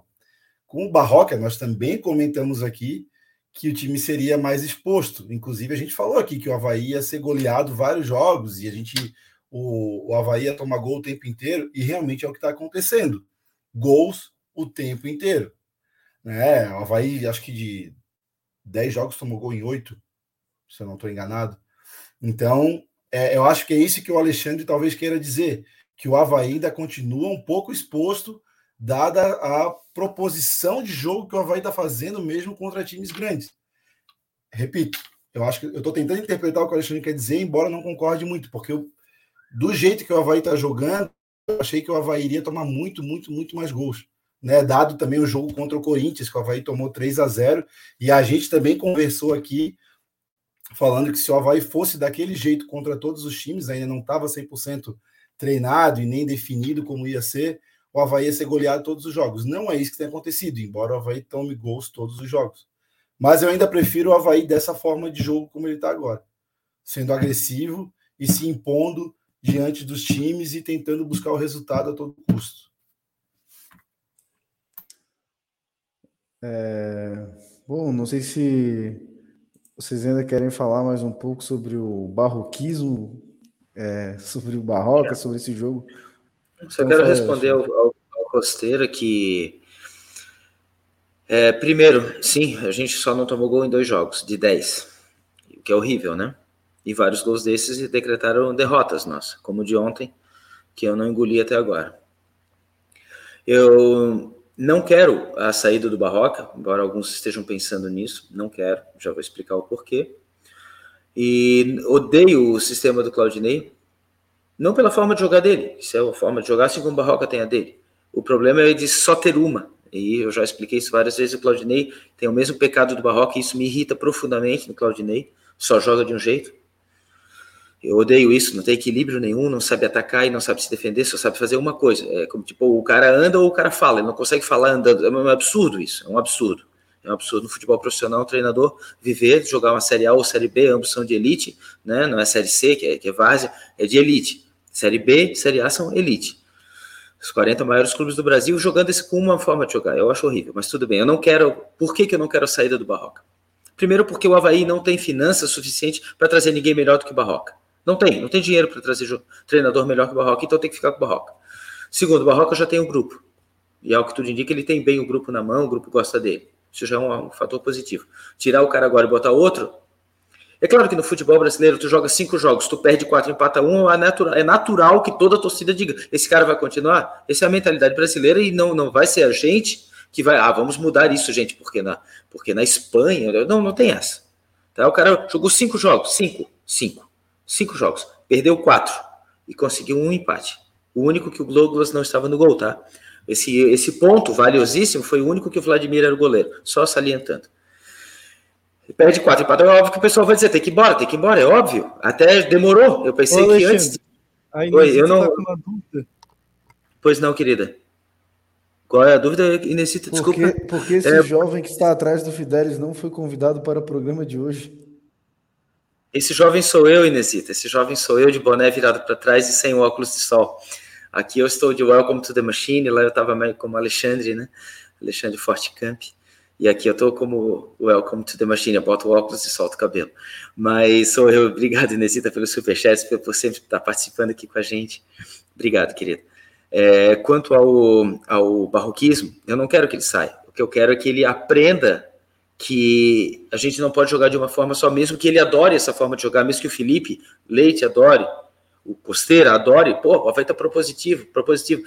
Está se, se vendendo para nós um sonho, não está se vendendo uma realidade. Esse sonho pode vir a se tornar realidade e eu torço muito como havaiano para que ele vire uma realidade. Mas está se vendendo o sonho de que o Havaí está jogando bem, o Havaí está envolvendo, o Havaí está triangulando. Uma hora as vitórias vão acontecer. E essa uma hora as vitórias vão acontecer é o sonho.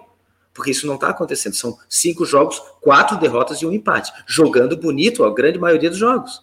Envolvendo o adversário a grande maioria dos jogos mas é um sonho que está sendo vendido. Ninguém pode dizer, não, gente, vai estar tá jogando bem, está envolvendo, está triangulando, está criando oportunidades. Uma hora essas bolas vão entrar, uma hora o Havaí vai ganhar, e o campeonato vai passando. E o campeonato vai passando. Mas calma, uma hora vai, o Havaí está jogando bem, o Claudinei jogava mal. Claro que jogava feio. E era horrível também ver o Claudinei jogar, era um, era um sufoco todo jogo, porque só jogava atrás. Era horrível, não quero o Claudinei. Eu não quero a saída do Barroca. Eu quero que o Júlio, presidente Júlio César, que tem um belo nome de imperador romano, Júlio Césares, chegue como imperador do Havaí, como presidente eleito do Havaí, e chame na, na sua sala o Barroca. Vem cá, Barroca. Passe a chave na porta, sente aqui. Olho no olho, tira o óculos, olho no olho. Vem cá, Barroca. Tu gostas, tu adoras, tu só tens esse jeito de jogar? Beleza. Eu vou te dar esse voto, te dei esse voto de confiança. Ninguém suportava mais o, o jeito do Claudinei jogar. Agora, tu tem que mostrar os resultados desse teu esquema, porque eles não estão vindo. São cinco jogos onde o Havaí disputou 15 pontos, 15. 15. 15 pontos e ganhou um, com o Vladimir no gol. Tá na hora desses resultados aparecerem. Ou então tu vai ter que mudar o teu jeito de jogar. Eu acho que cabe ao presidente dizer isso. Não cabe a mim dizer isso. Cabe ao presidente do clube, que, repito, foi extremamente cordial conosco com o podcast, extremamente amistoso, amigável, gentil, que ele chegue para o Barroca da forma amistosa, gentil e cordial que ele, como um gentleman, tem, e seja duro. Barroca, apresente os resultados desse teu jeito de jogar, porque esses resultados não vieram. Está sendo vendido um sonho. Que esse sonho se realize e que esse sonho venha. Eu quero muito que isso aconteça. Que essas vitórias comecem a acontecer porque o time está jogando bem. Porque até agora, só a retórica. O time está jogando bem e tem três vitórias em dez jogos. É, só que o Diego Canhete falou, num, tocou num ponto aqui, se o Jean-Pierre e Galdesani vieram para estudar fisioterapia, que nem o Vinícius Jaú, é, o Jean-Pierre ainda vai ficar, acho que fica fora contra o Botafogo, né? Ele apareceu hoje na beira do gramado e o Galdesani já está trabalhando normal. O Jaú, espero que ele esteja trabalhando para ficar longe do Havaí, porque o Jaú, para mim, não tem mais condições. O Costeiro, quer, queria pontuar um pouco tem uma galera que fica pedindo bastante o Jean-Pierre, mas infelizmente ele não tem condições de jogo, né? Não, então, é, esses dias até estavam criticando no, no, grupo ali também, falando sobre ah, o Jean-Pierre é isso, o Jean-Pierre é aquilo, tal, tal. Ainda de, fui em defesa, né? Falei, não, mas pô, o cara acabou de sair de um câncer. né? A gente tem que ter paciência. Mas até quando a gente vai ter paciência com um jogador que joga 20 minutos e sai, 20 minutos e sai? O Havaí contratou um jogador que, né, disseram por aí que ele vinha para ser rei aqui, que ele vinha para se redimir, que ele vinha para se superar, que ele vinha para fazer diferença. De fato, ele é um jogador que tem uma qualidade de passe de, de para pifar e para jogar extrema. Porém, o cara literalmente não disse a que veio. A gente viu um pouco do Galdesani também já saiu machucado. E aí eu fico com a pergunta: será que esses jogadores vão continuar é, sendo como o próprio o Diego falou aí, que vieram para estudar fisioterapia? Será que é isso realmente que vai acontecer?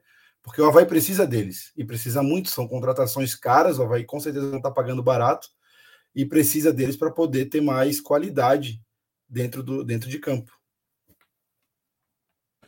É, passar aí mais alguns comentários aqui da nossa audiência aqui.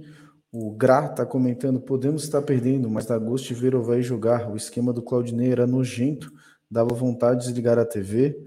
O Antônio Gomes está falando, o Barriola não tem culpa, o banco não tem condições de reposição. O Felipe Aguiar está falando que está na hora de colocar o Jean-Pierre e tirar um atacante. O Antônio Gomes está falando, o Jean-Pierre está bichado, cara, não joga um jogo inteiro.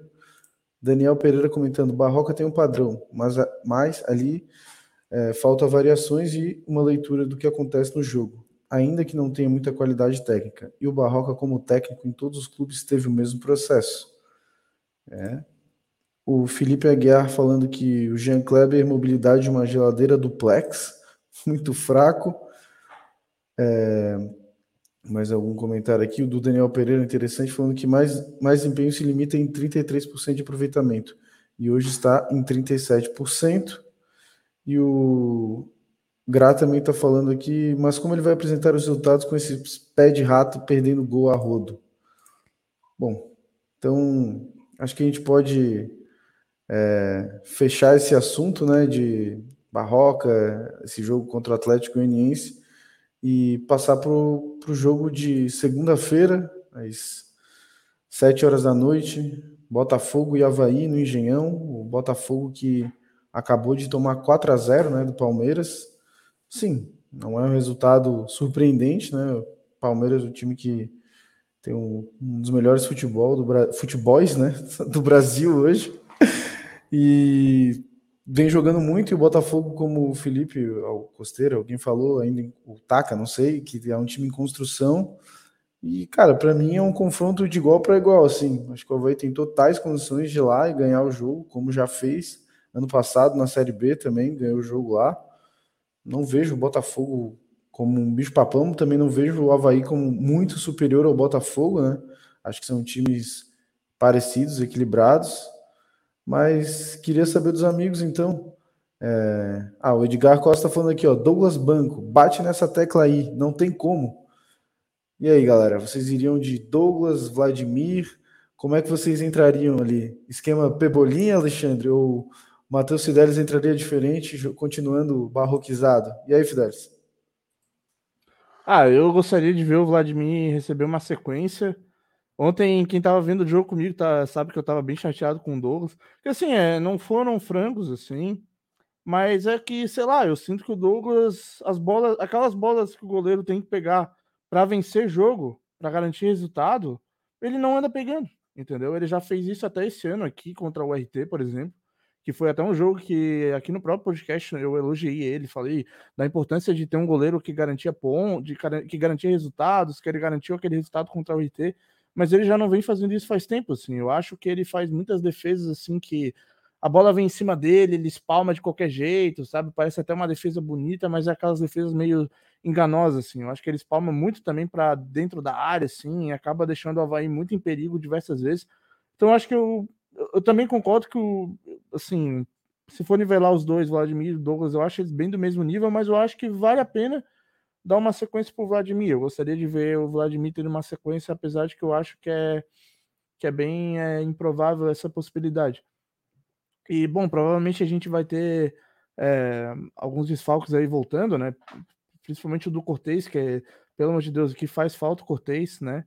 Espero que o. Eu não sei quando é que o Bressan volta, mas pelo menos o Arthur Chaves voltando também já me deixa bem aliviado. Eu acho que de resto a escalação vai ser a mesma que, que, vinha, que vinha tendo, né? O, a mesma basicamente que jogou contra o, o São Paulo, né? Mas eu acho que ele vai bater na tecla aí de botar o Potker titular, porque pelo jogo que ele fez ontem contra o Atlético Goianiense, eu achei que ele foi ali um dos melhorzinhos do ataque. É, ele deu um gol pro Muriqui, né? E o Muriqui perdeu, a gente já comentou aqui desses gols várias vezes, então eu acho que pela baixa que o Morato vem tendo e pela partida que o Potker fez de conseguir participar bastante do ataque, ele me irrita um pouco, que eu acho ele às vezes meio é, deficiente tecnicamente, assim, na hora de dar um passe e tal, mas pelo menos ele é aquilo ali, ele, ele baixa a cabeça, ele vai que nem um touro pro ataque, ele usa muito bem o corpo, e ele já melhorou bastante fisicamente, né? Dá para ver a evolução física do que já bem ascendente, tanto que ele está conseguindo jogar praticamente é, partidas inteiras, né? Ainda acho que ele não chegou a jogar 90 minutos de nenhuma, se eu não me engano, mas ele já está chegando, já tá chegando lá. É, ele jogou 90 minutos na última, né? Nessa agora, eu não, eu não lembro se ele foi substituído contra o Atlético Goianiense. É, ele foi, foi substituído pelo Morato. Tá, entendi. Ele é, tirou um atacante para botar, obviamente, outro atacante, né? Que é a cara dele. Sim, sim, vai continuar aí, Fidesz. É, era isso, terminei, fechei. Bom, Alguém quer é... falar alguma coisa sobre o Vladimir? Superchat aqui. O Ô, Leonardo... superchat, superchat, superchat. O Leonardo Barbosa está falando que o esquema do Barroco e do Claudinei é o mesmo. Uma linha de quatro, três volantes e três atacantes. O que muda a intensidade e a postura do time com e sem a bola. É, e o Edgar Costa aqui criticou mais uma vez o Douglas falando ele só faz defesa de idosa. Quando precisa, ele não salva uma. É, é porque eu, o, esquema ali que o amigo mandou no superchat é, é diferente. Eu entendo que o Alexandre quer falar com o esquema, ele quer a forma de jogo, não a forma que os jogadores vão estar alinhados em campo, né? Porque o Simeone ele também joga num 4-3-3 e é, é bem reativo. O Guardiola joga no 4-3-3 e é ofensivo. Né? Eu, eu concordo com praticamente tudo que o Fidelis falou ali. Realmente eu acho que o Pote que ele tem que ser titular, até porque o Morato não vem jogando bem faz um tempinho. A gente vai ter um, um jogo difícil. O, Botafogo não ganha quatro partidas. A, única, a última vitória foi contra o Fortaleza em casa, 3 a 1 Eles vêm de três derrotas, né? É, Palmeiras, Goiás e Coritiba fora, né? E, cara, é um time que tem um ataque interessante. O Erisson, que já jogou até né, nosso rival aqui foi rebaixado para a Série C, é, coisa boa, né? É, que está muito bem lá no, no Botafogo, parece que até o Fenerbahçe quer contratar ele, o Jorge Jesus, que é, que é ele. O, tem o Vitor Sá, que é um ponta que jogava no Wolfsburg da, da Alemanha, que está jogando bem. Tem o Lucas Fernandes, é, meia, que era da base do São Paulo, estava no Portimonense da, de Portugal. O próprio Diego Gonçalves, que junto com o Erisson tem esse feito incrível de cair para a terceira divisão com o time Nanico, que é um cara que é, não é nenhum craque, mas é aquele cara que incomoda, é aquele ponto, ponta chato, que dribla, que vai, que às vezes numa jogada pode desequilibrar. Então a gente tem um, algo positivo que o Saravia, que é o lateral argentino que jogou no Inter, já jogou no Porto, tomou o terceiro cartão contra o Palmeiras e não joga. Ele é um excelente lateral, gosto bastante dele.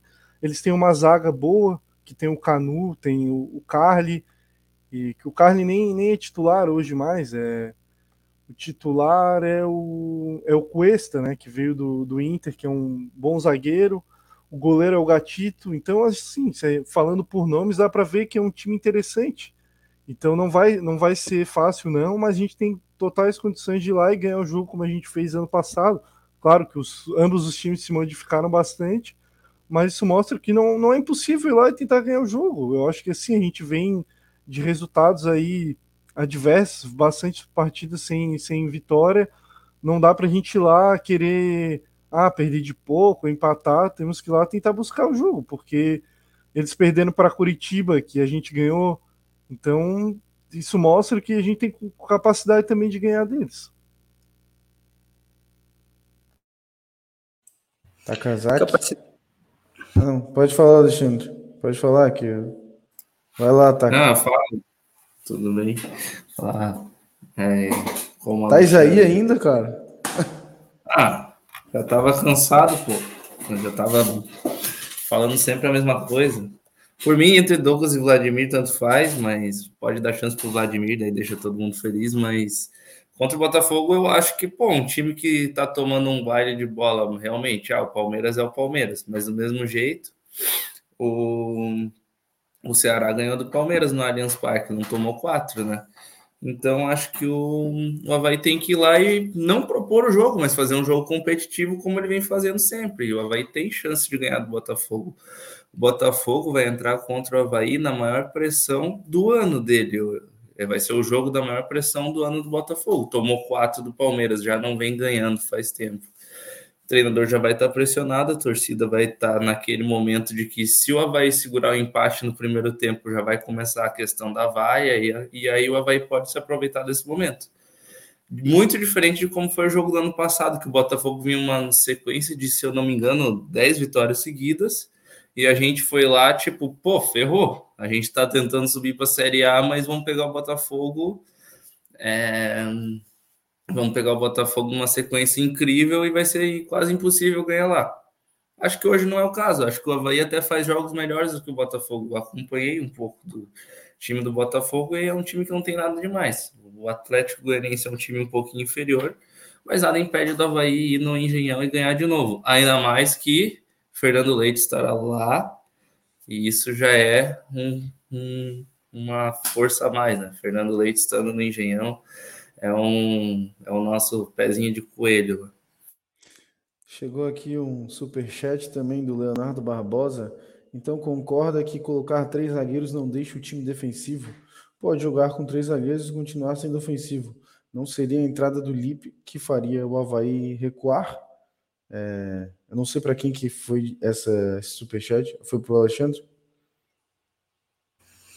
Foi, mas eu aí eu volto aquele mesmo esquema. Tem que treinar para jogar com três zagueiros. Não adianta botar o cara numa fogueira agora, vamos fazer três zagueiros. Tem que treinar defensivamente também. Eu sei que três, três zagueiros não necessariamente vai ser defensivo. Tu pode liberar o ala, pô. É óbvio que não necessariamente vai ser defensivo, mas tu pode mandar o cara ficar. Cobrir as costas do lateral. Tipo, tu vai ficar, tu vai cobrir as costas, porque tá tendo uma avenida que tu não vai subir, ele não vai subir, a gente vai dobrar a marcação. Tem que ter sempre dois na, na, na dobra, tem que ter uma dobra aqui, porque senão os caras vão pintar e bordar, como pintaram e bordaram. E eu não estou botando a culpa do Diego Matos, estou botando a culpa na contratação dele. Ele não veio de joelhos, Havaí, me contrata, Havaí, me contrata, pelo amor, eu estou passando fome, me contrata, Havaí. Não, Havaí foi atrás, empresário, trouxeram o cara. Sabia que era uma Série A. Culpa não é dele. E ele é esforçado. É, é limitação na, técnica.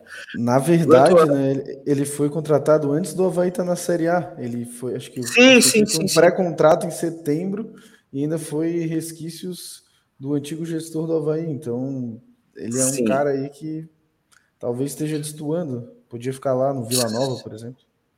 Sim. Agora, quanto ao Vladimir, pô, pode que eu concordo com todo mundo, para mim tem que ser titular também. Baixa a cabeça e vai que nem um touro, eu gosto disso. Gosto disso. Mais raiz, assim. Só que tem que, tem que chutar com as duas, pô. Esse negócio de cair na perna errada, caiu na perna ruim, pô, isso aí não para jogador profissional não dá. Chega. Não, é ridículo. Um jogador desse nível que jogou internacional ficar com essa de ah, mas caiu na perna errada. Então tem uma justificativa de ter perdido um gol feito, porque caiu na perna errada. Pelo amor de Deus, cara, eu chuto com as duas, eu não.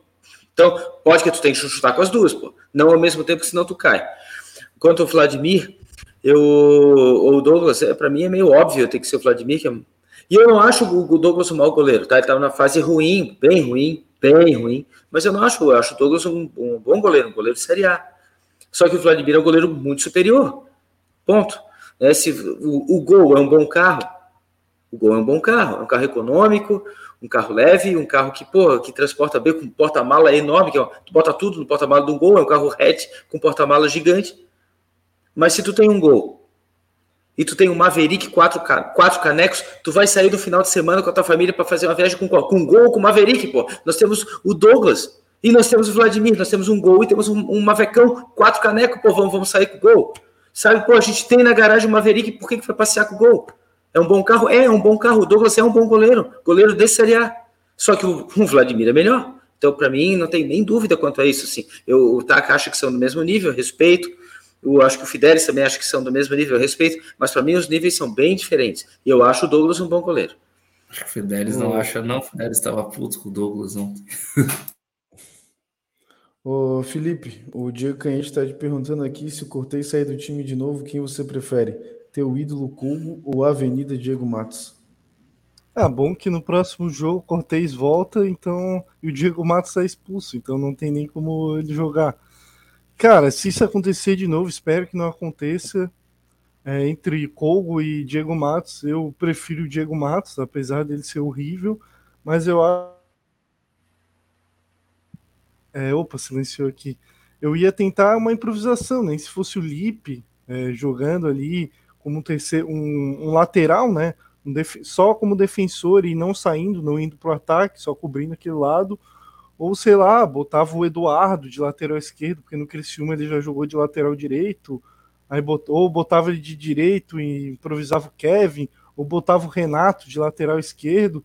Pô, tentava alguma solução, mas não botava nenhum dos dois porque eles são horríveis, assim, muito, muito ruins.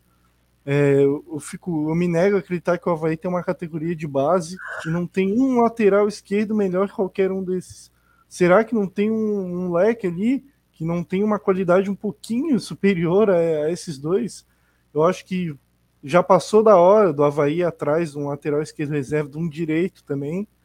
É, isso a gente já vinha falado desde o começo da Série A, que o Havaí não tinha reservas para essas posições para zagueiro também, né? Agora veio o Rafael Vaz.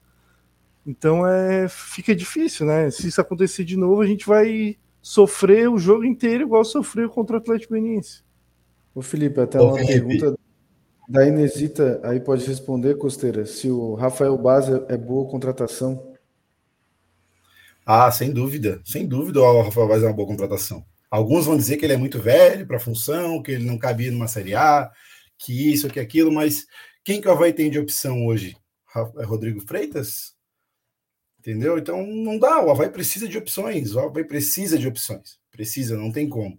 Então é, eu acho uma excelente contratação como opção de, de zaga para o Havaí ter e assim é, ficar mais tranquilo.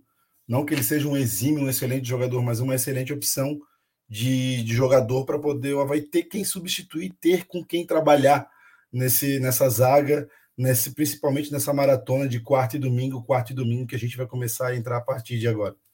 E só é, complementando o que o Felipe falou, o grande problema de botar é, jogador da base do Havaí na, na lateral agora e fazer um improviso é porque se o Guri falhar qualquer coisinha já vão cair matando em cima dele, porque a torcida do Havaí não deixa o jogador respirar e botar base na, nessa pressão agora, né, nesse momento, pode ter certeza que vai ter um bom um monte de gente berrando aí. É, é Fernando, eu queria dizer uma coisa só. É, acho que uma coisa muito importante que o Rafael Vaz tem, que hoje a gente não tem, que aí sim eu posso criticar o Barroca e dizer, é que o Havaí não tem nenhuma bola parada. E o Rafael Vaz é um cara que chuta de longe e vai bem de cabeça. Então, talvez esse cara possa vir nos ajudar nesse sentido. Não acho que ele é um exímio, é, um exímio zagueiro, mas ele nesse fundamento, é, eu acho ele bem importante. Um cara bom na bola aérea, um cara bom na bola parada. Pode nos ajudar também. Às vezes se a gente não conseguir estar tá criando um chute de fora ou uma cabeçada, que foi o que o Juventude fez aqui, não criou nada, deu duas bolas no gol e dois gols. Quem sabe a gente consiga ganhar alguns jogos assim também. É, uma, uma o, Taka, o Taka puxou isso, é uma boa, uma crítica que a gente pode fazer ao Barroca, que o Havaí não faz nenhum gol de bola parada. Escanteio mesmo, assim, do Havaí, a gente já sabe que, que não vai sair nada, vai sair, é, às vezes é contra-ataque para o time adversário. Nossa bola parada tá fraquíssima. Os jogadores do Havaí não acertam um escanteio, uma falta lateral, né? Às vezes até o Kevin cobra dire direito, mas ninguém vai lá, bota a cabeça. Eu acho que tá faltando talvez treinamento, questão disso. Eu não sei se treinam muito ou, ou se treinam deveriam treinar mais ou mudar o, o, o, estilo de treinamento porque não tá dando certo isso. O Fidelis, tem novidade aí para os nossos membros, então. Então, você que não é membro do canal ainda e quiser virar membro, R$ 4,99 aí. E tem uma novidade aí para os membros, Fidelis. É, a gente adicionou uma figurinha nova lá, né? Dos. O, quem é membro tem figurinhas exclusivas que pode usar aí no chat. Daí a gente adicionou uma nova lá. Vou até botar na tela aqui para o pessoal ver qual que é a figurinha. É essa daqui, ó. Ela combina bastante com a, com a discussão que estava tendo no, no que o programa inteiro, né? Essa daqui é a figurinha, fechado com Barroca. aí é o Taka e o Felipe lá. E o Barroca sério, né? Sem risadinha aqui, preocupado com o futuro do Havaí. Exato, ele estava analisando o jogo de Guarani e Brusque, né, safado? É. é isso aí. Eu também quero, então... já falando nisso, Fernando, só rapidinho. É, para quem não segue a gente lá no Instagram ainda, segue lá que a gente está fazendo bastante enquete lá para saber a opinião da, da galera. E a gente fez uma lá que era assim, ó.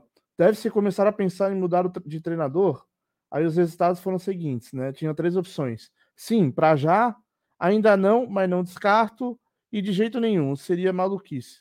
O sim para já teve 12% de votos, 28 votos. Ainda não, mas não descarto, teve 59 votos, 25%. E a maioria ganhou aqui de jeito nenhum e seria maluquice, 146 votos, dando 63% dos resultados. É isso aí, sigam a gente lá no Instagram, no Twitter também, até no TikTok, estamos botando alguns conteúdos.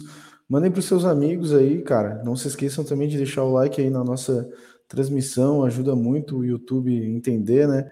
A gente não faz só as lives, a gente produz outros conteúdos, como é, conteúdos pré-jogo, com opiniões de torcedores dos outros times, para a gente poder entender o que, que a gente pode esperar desses times.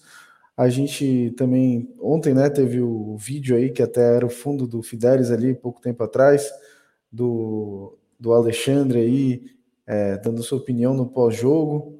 Aí, ó. Tá, chegou um comentário, sou fã do The Machine, já caberia no elenco no lugar do Diego Matos. Galera pedindo The Machine na lateral esquerda do Havaí. Será que essa é a Avenida The Machine? Ele bota a chuteira dele e vai. Se o Barroca chamar, ele vai. Não, de lateral, de lateral eu não, não me arriscaria, não. Eu tomaria realmente muita, muita passada. Eu não ia seria o cara. nas costas, Alexandre? Não, eu não ia cair nessa, não, meus amigos. Passada, tomaria passada. Não tomaria bola, nunca bago. tomei. Nunca tomei bago. bago. É, peço, peço, peço bago direto, mas em outro sentido. Mas eu quero dizer que de lateral eu nunca fui. Ou eu jogo volante, volante raiz mesmo, espanando bola, pegando junto e espanando bola para arquibancada. E, ou então, no ataque, fazendo o pivô, o pivô à moda antiga. Gosto bastante de fazer o pivô à moda antiga e às vezes girar e bater no gol. Mas eu quero. Oi. rapidinho que chegou um comentário bem inusitado aqui. O Adão Leite mandou: Sou da Palestina de Goiás, sou tio do Vinícius Leite. Abraço para vocês, vamos Havaí. Valeu, Adão Obrigado. Leite. Meu Adão Leite também, né? É, todos aí são, são Leite, né? O Fernando Leite, Felipe Leite, Adão Leite, Vinícius Leite. Na verdade, não haverá crise de leite no Brasil por muito tempo. Temos muitos leites aqui para completar o quadro. Muito obrigado, Adão, pela sua participação. Muito obrigado pelo Ibope, pela audiência. A gente fica muito feliz com, com a sua audiência. Muito obrigado mesmo. E eu queria falar do, do André Luiz. Botou Demachile de Trivela, ninguém pega. É, bota ele só para bater pênalti. O André joga bola comigo, meu aluno de guitarra, e e ele a gente joga bola às vezes junto também e eu gosto bastante de chutar de trivela e ele vem com essa brincadeira porque eu às vezes bato o pênalti nele, mas é óbvio, numa situação real eu não faria isso, bater um pênalti de trivela com curva, eu faço isso na brincadeira, né, entre amigos, eu não vou fazer, numa situação que eu tivesse o um comprometimento do grupo, jamais faria uma brincadeira dessa, a brincadeira do momento é outra, vocês sabem, né, é o superchat, superchat é a brincadeira do momento, até a galera tá mandando aqui, o Adolfo Júnior falou: o presidente do Havaí poderia contratar o The Machine para uma palestra antes dos jogos. podia, podia. Às vezes eu acho que os jogadores não entendem um pouco essa relação que o torcedor tem, né? O que a gente sente, às vezes. Ah, talvez possa ter até um jogador acompanhando, mas, cara, por exemplo, o Alexandre não dormiu essa noite. Então, cara, a dimensão, né? Às vezes o cara não entende a dimensão do que, que é o trabalho dele, da importância que é, é para a gente, né?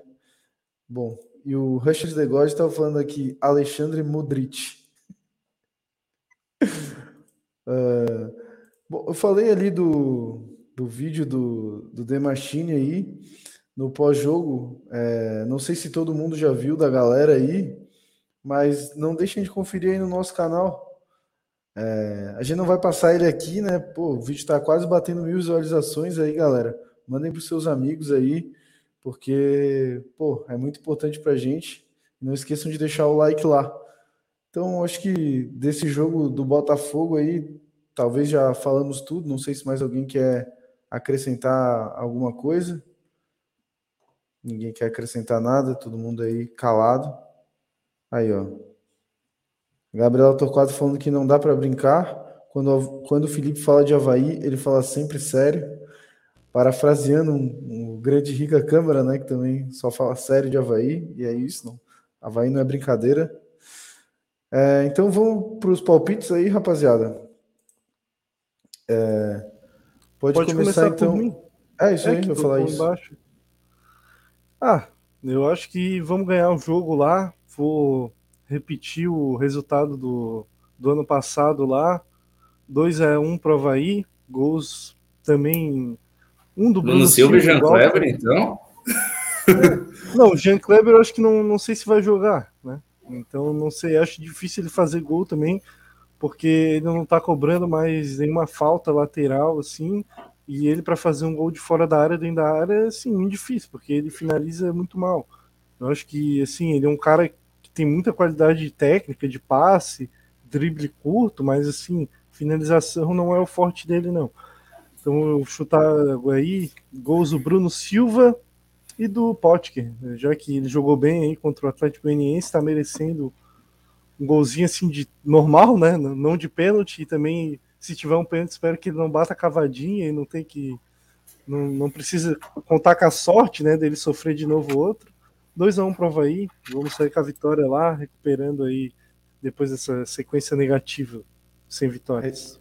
É isso aí, vão deixando seus palpites aí nos comentários, galera. O Gustavo Schmitz está falando, já que para ganhar vamos ter que fazer dois pelo menos, então vou de 3 a 1 para nós. O Diego Canhete falou Botafogo 2, Havaí 2. Marcelo Muniz, Havaí 2 a 1 O Luiz Gonzaga Galvão botou Havaí 1 a 0 Botafogo com gol do Bissoli. E você, meu nobre Alexandre Fortcamp?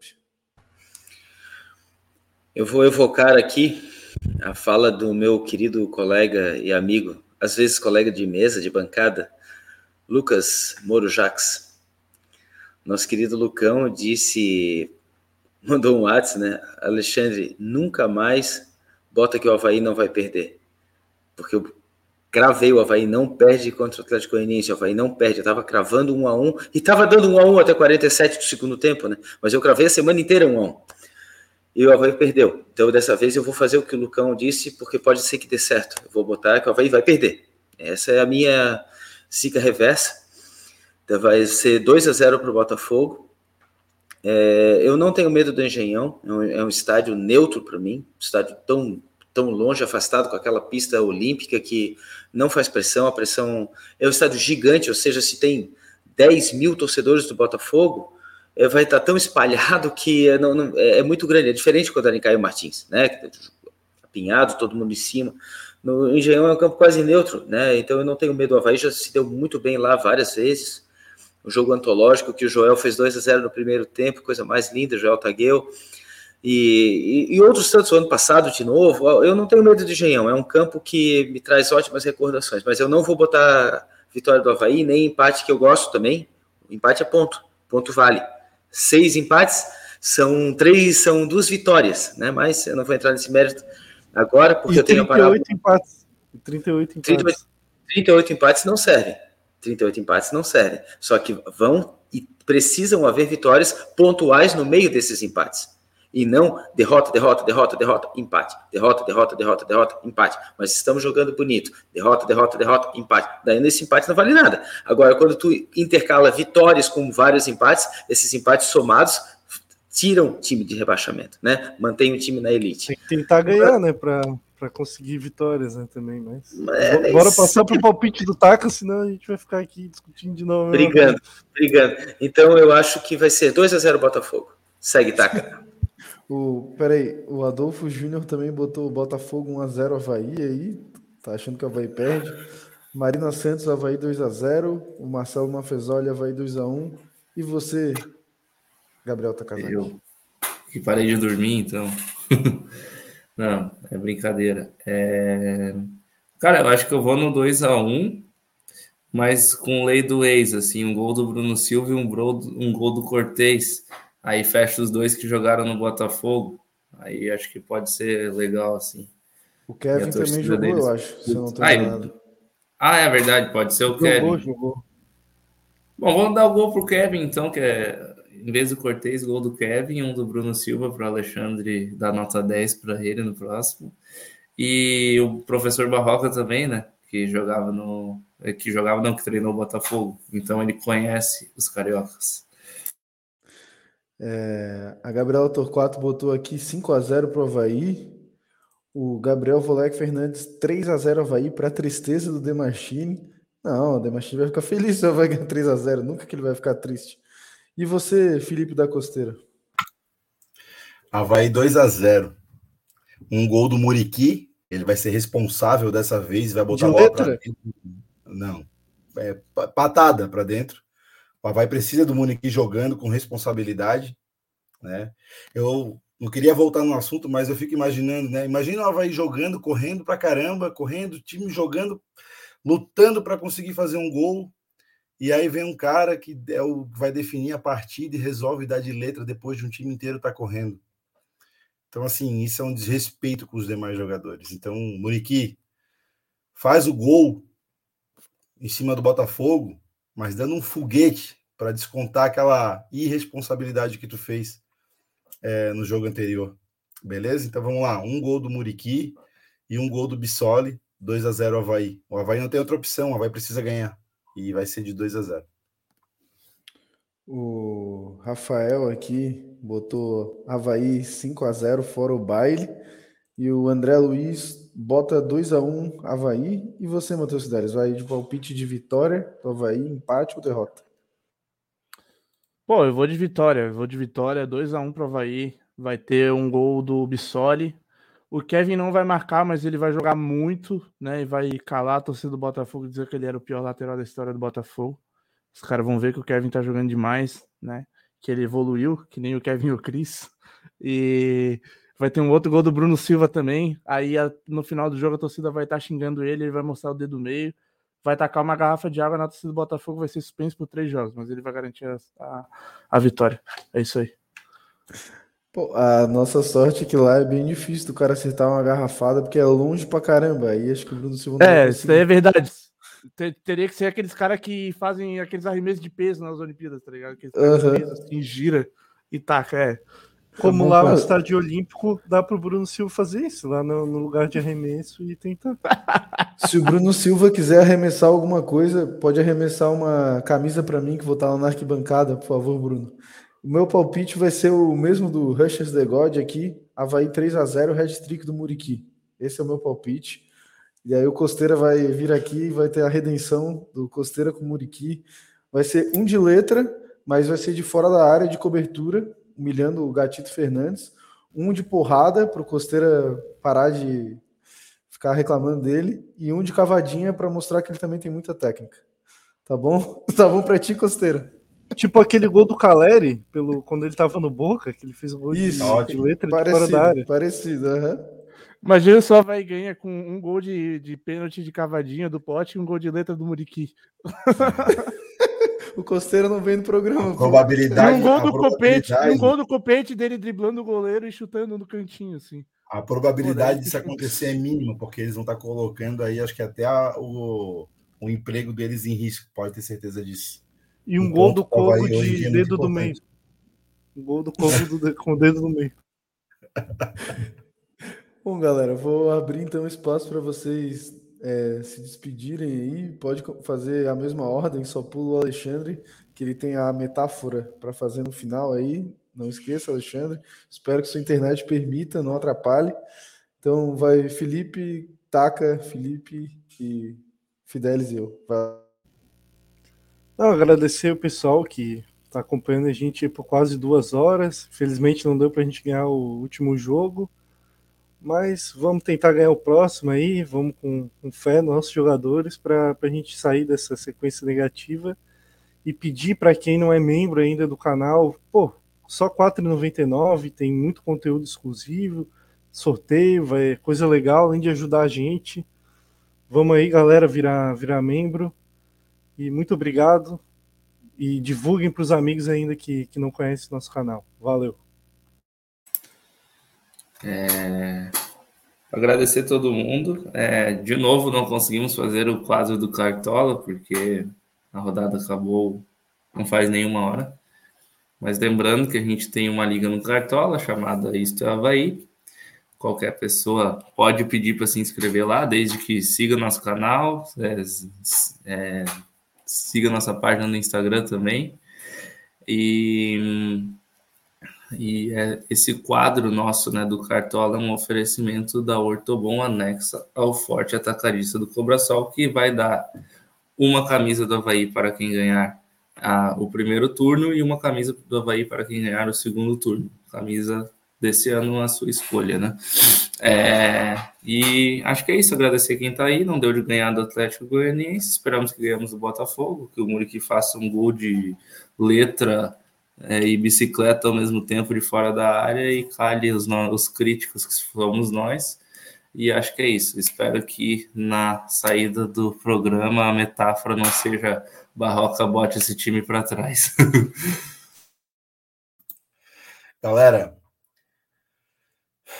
Tenham uma ótima noite. Obrigado pela audiência de vocês aí. Foram mais uma vez quase duas horas aí de, de bate-papo e muita conversa, resenha rolando solta aí no, no chat, aqui no, nos grupos, enfim, aqui, ah, perdão, nos grupos não, aqui no, no, no canal. Obrigado mais uma vez pela audiência. A gente está com 2020 inscritos nesse momento. É, é, muito importante que vocês se inscrevam no canal e compartilhem com os amigos havaianos aí para que a gente consiga ter mais força e cada vez mais relevância é, junto ao Havaí, porque daí a gente consegue voar mais e levar a marca do Havaí mais longe, tá? E vamos, vamos apoiar o Havaí. Ninguém falou que seria fácil, ninguém falou que Série A seria uma coisa legal. Quer, quer, quer, quer um campeonato fácil? Joga a Série B. Série B a gente consegue jogar bem, vai joga lá, ser, faz... Né?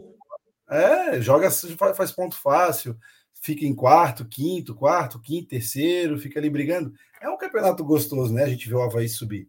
Mas é muito mais legal a gente ver o Havaí na primeira divisão, ainda que seja para estar tá brigando né, na zona de rebaixamento, brigando para sair dali. Mas a gente sabe que só assim o Havaí vai se tornar grande, vai se tornar visível, vai se tornar, vai, vai ter estrutura, vai ter vai ter mais torcida, vai ter mais vai ter mais arquibancada, vai ter mais vai ter mais trânsito, vai ter mais qualidade, vai ter mais visibilidade, tudo isso só é possível na primeira divisão. Então a gente tem que apoiar o Havaí, dentro de casa, fora. Não adianta ficar pedindo cabeça de técnico agora. Tem coisas para corrigir, sim, tem, mas é uma coisa de cada vez. Valeu? Um abraço, ótima noite, ótimo final de semana. A gente se encontra na segunda-feira, se Deus quiser, para falar de uma vitória do Havaí de uma tão necessária vitória do Havaí.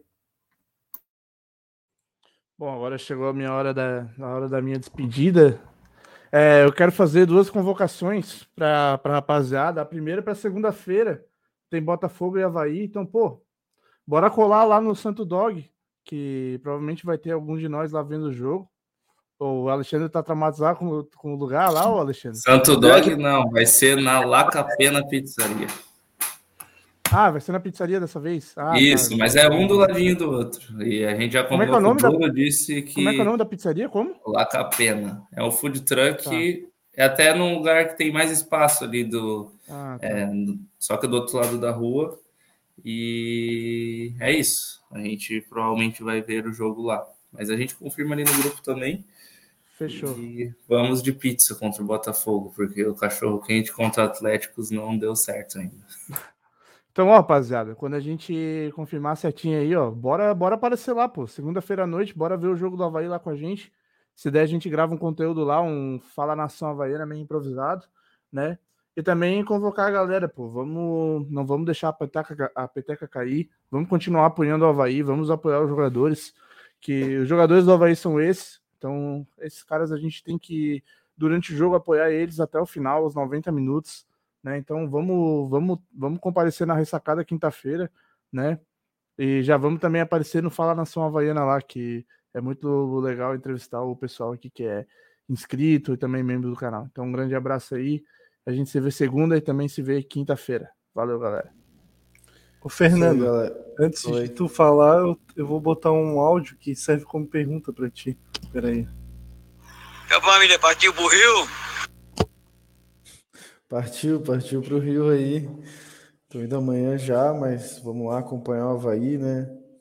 Não, é, e como ano passado, fui contra o Botafogo, 2 a 1 mas esse ano vai ser 3 a 0 vai ser diferente, vai ser mais fácil.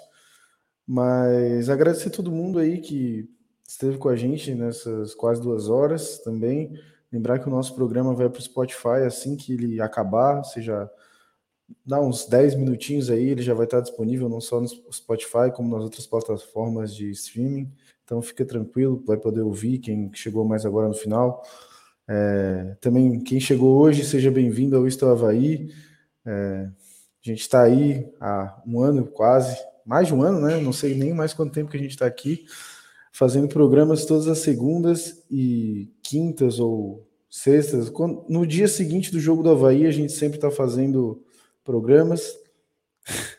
E queria agradecer todo mundo, né, por ter ficado aí até agora. E se realmente for acontecer lá no Lacapé, né, por favor, vamos lá, dão essa moral. É muito legal assistir o jogo com os havaianos aí, conhecer a galera também que assiste a gente, porque a gente não conhece vocês, né? É, então, pô, é muito legal conhecer vocês, ter essa interação. É muito massa e, bom, era isso da minha parte. Uma boa noite para todo mundo. E agora vou deixar vocês com a metáfora de Welcome to the Machine.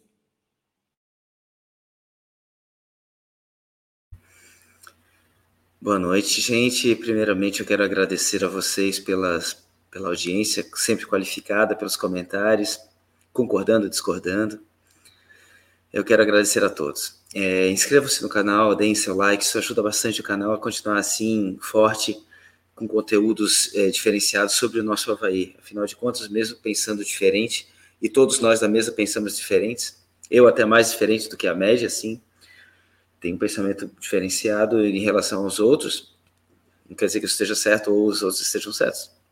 Todo mundo tem pensamentos e isso ajuda a gente, porque vocês têm os pensamentos de vocês que às vezes são diferentes dos nossos.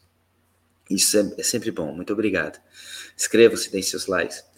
Eu quero é, reforçar o que eu tinha dito é, e que eu não fui bem entendido e também talvez até tenha sido bem entendido, mas não concordaram com o meu pensamento e eu é, defendo muito, sempre defendi a pluralidade de ideias e opiniões, sem cerceamento, sem censura. Então, eu entendo que muitos não pensem como eu e eu respeito a todos eles. Só que eu estou aqui para dar a minha opinião, então eu preciso fazê-lo de uma forma honesta para comigo. Eu vejo cada ponto como muito importante para o Havaí. E é aí que eu vou traçar a parábola do garimpeiro. Cada ponto para mim, para o Havaí, é como uma, uma pepita de ouro. Juntando todas, esse cara fica rico. Com uma só, talvez não. Mas tem que juntar aqui, juntar ali, juntar ali, garimpar. E aí vem a parábola do garimpeiro. Um grande líder é, garimpeiro contratou funcionários para ir para o garimpo trabalhar para ele, garimpar para ele pepitas. E claro que elas ganhariam, eles ganhariam quinhões em cima de cada pepita que fosse conseguida, mas cada uma era importante. E os garimpeiros foram garimpar, foram 20 garimpeiros no ônibus. Só que, pelas regras do garimpo, somente 11 podiam estar ao mesmo tempo garimpando com os outros os outros times de garimpeiros, né? Cada um só podia levar 11. Quando se machucasse ou se cansasse, descansaria, outro entraria no seu lugar. Poderiam trocar cinco garimpeiros por turno. E um garimpeiro estava garimpando e viu que o colega conseguiu três, três pepitas. E ele havia conseguido uma. mas ele não se deu por satisfeito com aquela pepita. Ele não achou que aquilo valesse ouro para ele. ele. Ele cobiçou. Ele disse: Não, eu quero três, porque o outro tem três, o outro tem três, eu tô com uma. E foi na pilha do líder que disse: Ah, tu tá aqui só com uma? Que porcaria. Isso não é nada, isso é lixo. Olha, o outro tá com três. Vai lá, cava, cava, cava, cava. E ele cavou, e cavou, e cavou, e cavou, e não se tocou que aquela única pepita dele estava muito exposta. E veio sorrateiramente um outro garimpeiro, lá de Caxias do Sul. Viu aquela pepita, aquela pepita, meteu a mão e furtou desse garimpeiro a única pepita que ele tinha. Ele saiu sem pepita nenhuma porque ele queria três, de qualquer maneira ele precisava de três pepitas. E ele perdeu o ouro que ele tinha na mão. Mas ele aprendeu a lição? Não, ele não aprendeu a lição. Ele foi para outro, para outro dia de garimpo. Agora ele vai ficar esperto com aquela, vai valorizar cada pepita. Mas não. Mesma coisa, o líder dele, olha aqui, o colega aqui com três pepitas e tu com uma, porcaria, isso é lixo, cara. Vai procurar três pepitas que senão nem vem para casa. Isso aí não vale nada. E ele tinha conseguido uma, mais uma pepita de ouro. Novamente ele descuidou-se. Foi cavando cada vez mais fundo, deixando exposta, cada vez mais exposta a sua pepita veio sorrateiramente um garimpeiro de Goiânia, meteu a mão e tirou a única pepita que ele tinha. E assim ele ficou novamente sem pepita, pepita nenhuma. E o tempo foi passando, passando, e se ele continuar com essa mentalidade, ele vai continuar sem pepita nenhuma, porque ele não se tocou que se ele tiver seis pepitas, vale tanto quanto aquele outro que conseguiu duas vezes três pepitas. Boa noite. Acompanhem as nossas redes. Muito obrigado pela audiência.